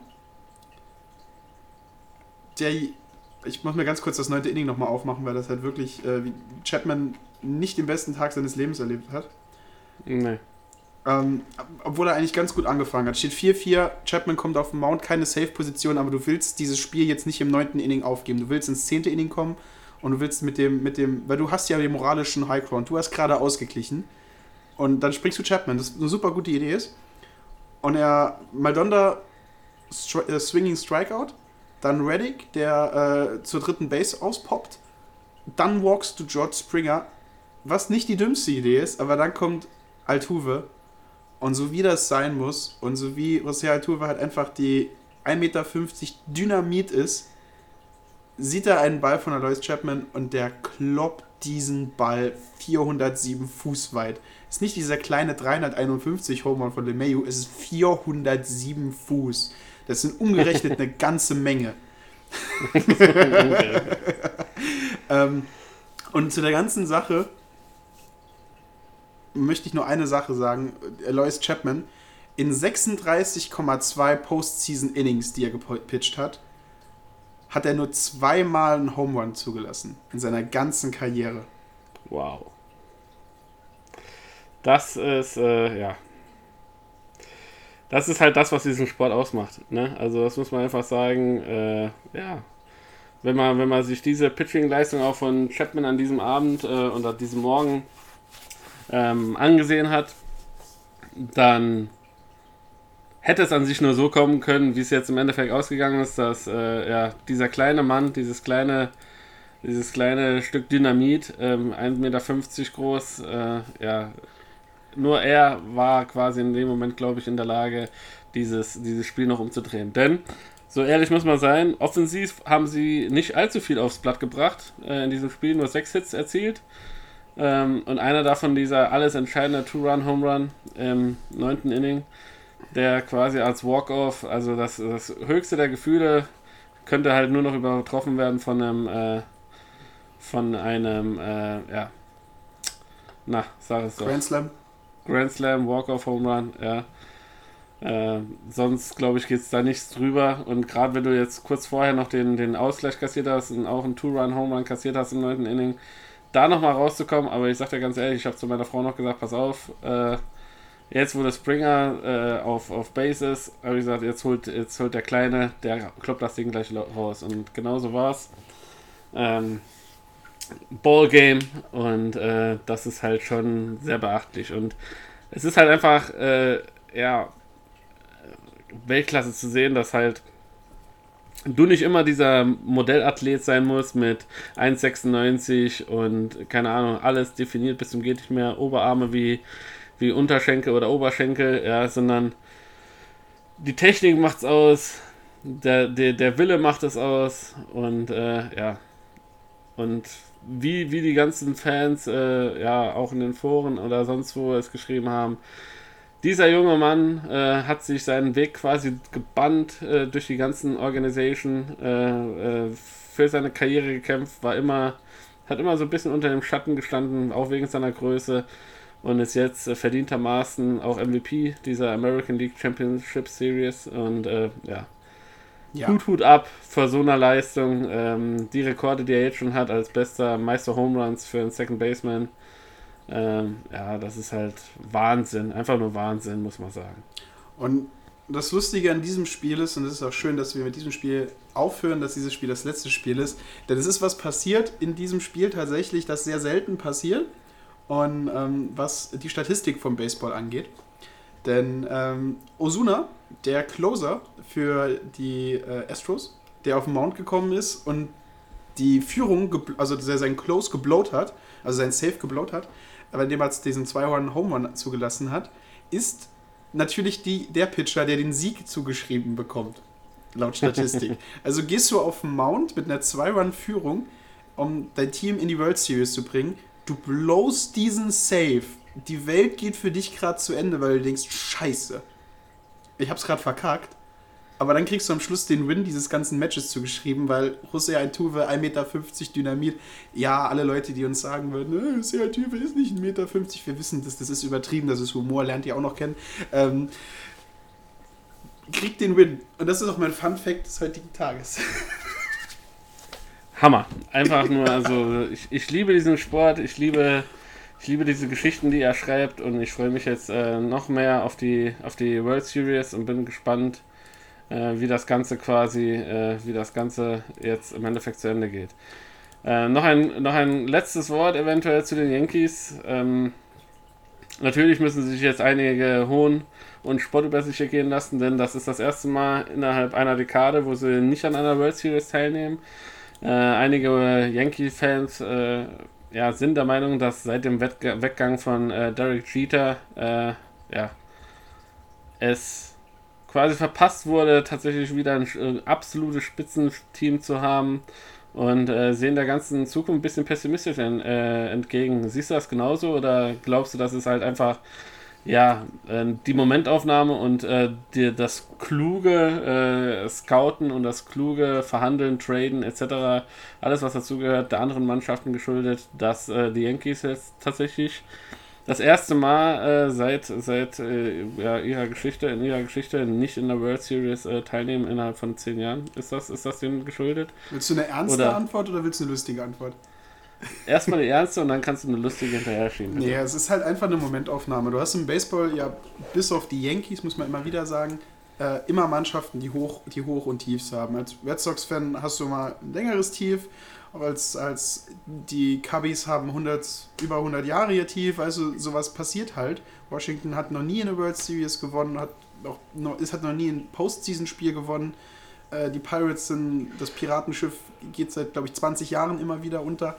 Ähm, ich glaube, Yankees-Fans sind ein bisschen verwöhnt, ähm, weil die Yankees halt viele Probleme alle Jahre damit lösen konnten, dass sie mehr Geld als alle anderen Mannschaften hatten und das Problem, also das Ziel, World Series zu erreichen, halt immer sehr gut damit lösen konnten, indem sie so viel Geld auf dieses Problem geworfen haben, bis das Problem halt einfach untergegangen ist.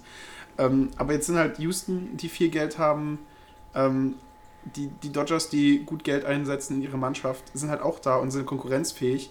Und das Ziel von vielen Baseballspielern ist es halt jetzt nicht mehr, einmal bei den Yankees zu spielen, sondern vielleicht einmal bei den Dodgers zu spielen oder einmal bei, bei diesem Houston Astros Team zu spielen und du merkst halt einfach, dass halt einfach diese Allmachtsstellung, weil ich glaube, kein anderes Team hat einen Spitznamen wie die Evil Empire. Diese Allmachtstellung haben sie halt einfach nicht mehr, weil andere Mannschaften auch gut wirtschaften können, andere Mannschaften halt auch gelernt haben, ähm, mit, zu verhandeln, Geld auszugeben und auf gute Spieler zu achten. Und ich möchte jetzt nicht, ich möchte jetzt nicht irgendwie sagen, dass die nächsten zehn Jahre auch keine gewinnen werden, aber das ganze Feld ist halt einfach zurzeit sehr kompetitiv weil du hast so viele Teams wie noch nie, die über 100 Siege haben. Du hast viele sehr starke Top-Mannschaften und auf die triffst du halt. Da ist halt kein ja. leichter Sieg mehr in der Postseason da. Gar keiner mehr. Mhm. So, jetzt die lustige Antwort. Bitte. Sie sind verflucht. Sie sind absolut verflucht und ich äh, bin sehr froh, dass Brett, äh, Brett Gardner wollte ich schon sagen, und ich bin sehr froh, dass ihr Shotstop da weggegangen ist und dass sie endlich verflucht worden und das sind jetzt 107 Jahre, wo sie, keinen, äh, Post, wo sie keine World Series mehr sehen. Punkt. da bin ich mal gespannt. Der Fluch hört ähm, erst auf, der Fluch hört erst auf, wenn sie Aaron Judge an die, an die Red Sox verkaufen. Und das machen wir nächstes Jahr so, wir verkaufen Mookie Betts und holen uns dafür Judge.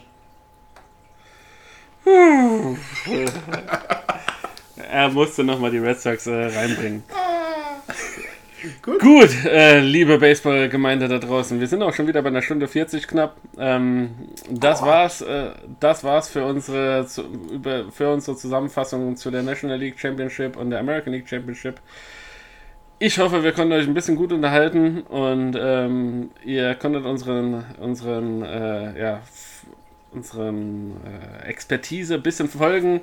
Und solltet ihr irgendwelche eigene Meinungen haben, äh, ja, Kommentare loswerden wollen, äh, Verbesserungsvorschläge, dass Martin nicht so viel Scheiße mehr labern soll, sondern äh, mehr sein Expertentum rauskehren soll, dass ich ein bisschen weniger definitiv sagen soll, ähm, dann schreibt uns einfach entweder auf Instagram oder jetzt mittlerweile auch auf Facebook sind wir zugegen, also folgt uns auch da. Und ähm, ja, oder schreibt uns einfach eine Mail an boldbeardedbaseball.gmail.com. Wie gesagt, äh, bei Facebook Boldbearded Baseball Podcast äh, einfach angeben und dann findet ihr uns dort. Ich freue mich, das war's von meiner Seite. Wir werden euch nächste Woche wieder, äh, ja, hoffentlich, wir versuchen es halt, äh, ja, äh, nach, der, nach der World Series eine zusammenfassende Folge zu machen und äh, ja, euch dann quasi frisch zu versorgen mit allem nötigen Wissen rund um den neuen World Series Sieger. Wir werden sehen. Äh, solltet ihr die Möglichkeit haben, guckt euch die Spiele an, guckt sie euch Real Life an, egal wo, egal was. Denn ja, das wird es auf jeden Fall in sich haben. Ich bin schon sehr gespannt auf dieses äh, Pitching-Duell, das uns erwartet. Und das war's von mir hier aus dieser, aus dieser wunderschönen Sprecherkabine, die ich nicht habe, äh, in Püttling. Äh, ein lieber Gruß nach draußen. Danke, Martin, äh, für, für diese Aufnahme und das letzte Wort gehört jetzt dir. Ich schließe mich allem an, was David gesagt hat. Wenn ihr eine Meinung habt zu Baseball, schreibt sie uns bitte. Wenn ihr Meinung habt zu anderen Sachen, schreibt sie unter andere Podcasts. Wir sind ein Baseball-Podcast. Ähm, nee, nach der World Series hören wir uns alle wieder. Zwischendurch wird es wahrscheinlich keine Aufnahme geben. Ähm, wir nutzen die Zeit, um die World Series zu gucken. Ähm, und ich mache mal eine coole Sache, weil Dave ist ja normalerweise der, der sich der Aufrufe macht, um äh, euch zum Posten auf unseren Social Media Kanälen zu bekommen. Ich mache das jetzt mal anders. Äh, Leute, schickt uns die Bilder, wie ihr die, wie ihr die World Series guckt. Schickt uns Bilder von euren World Series Festen.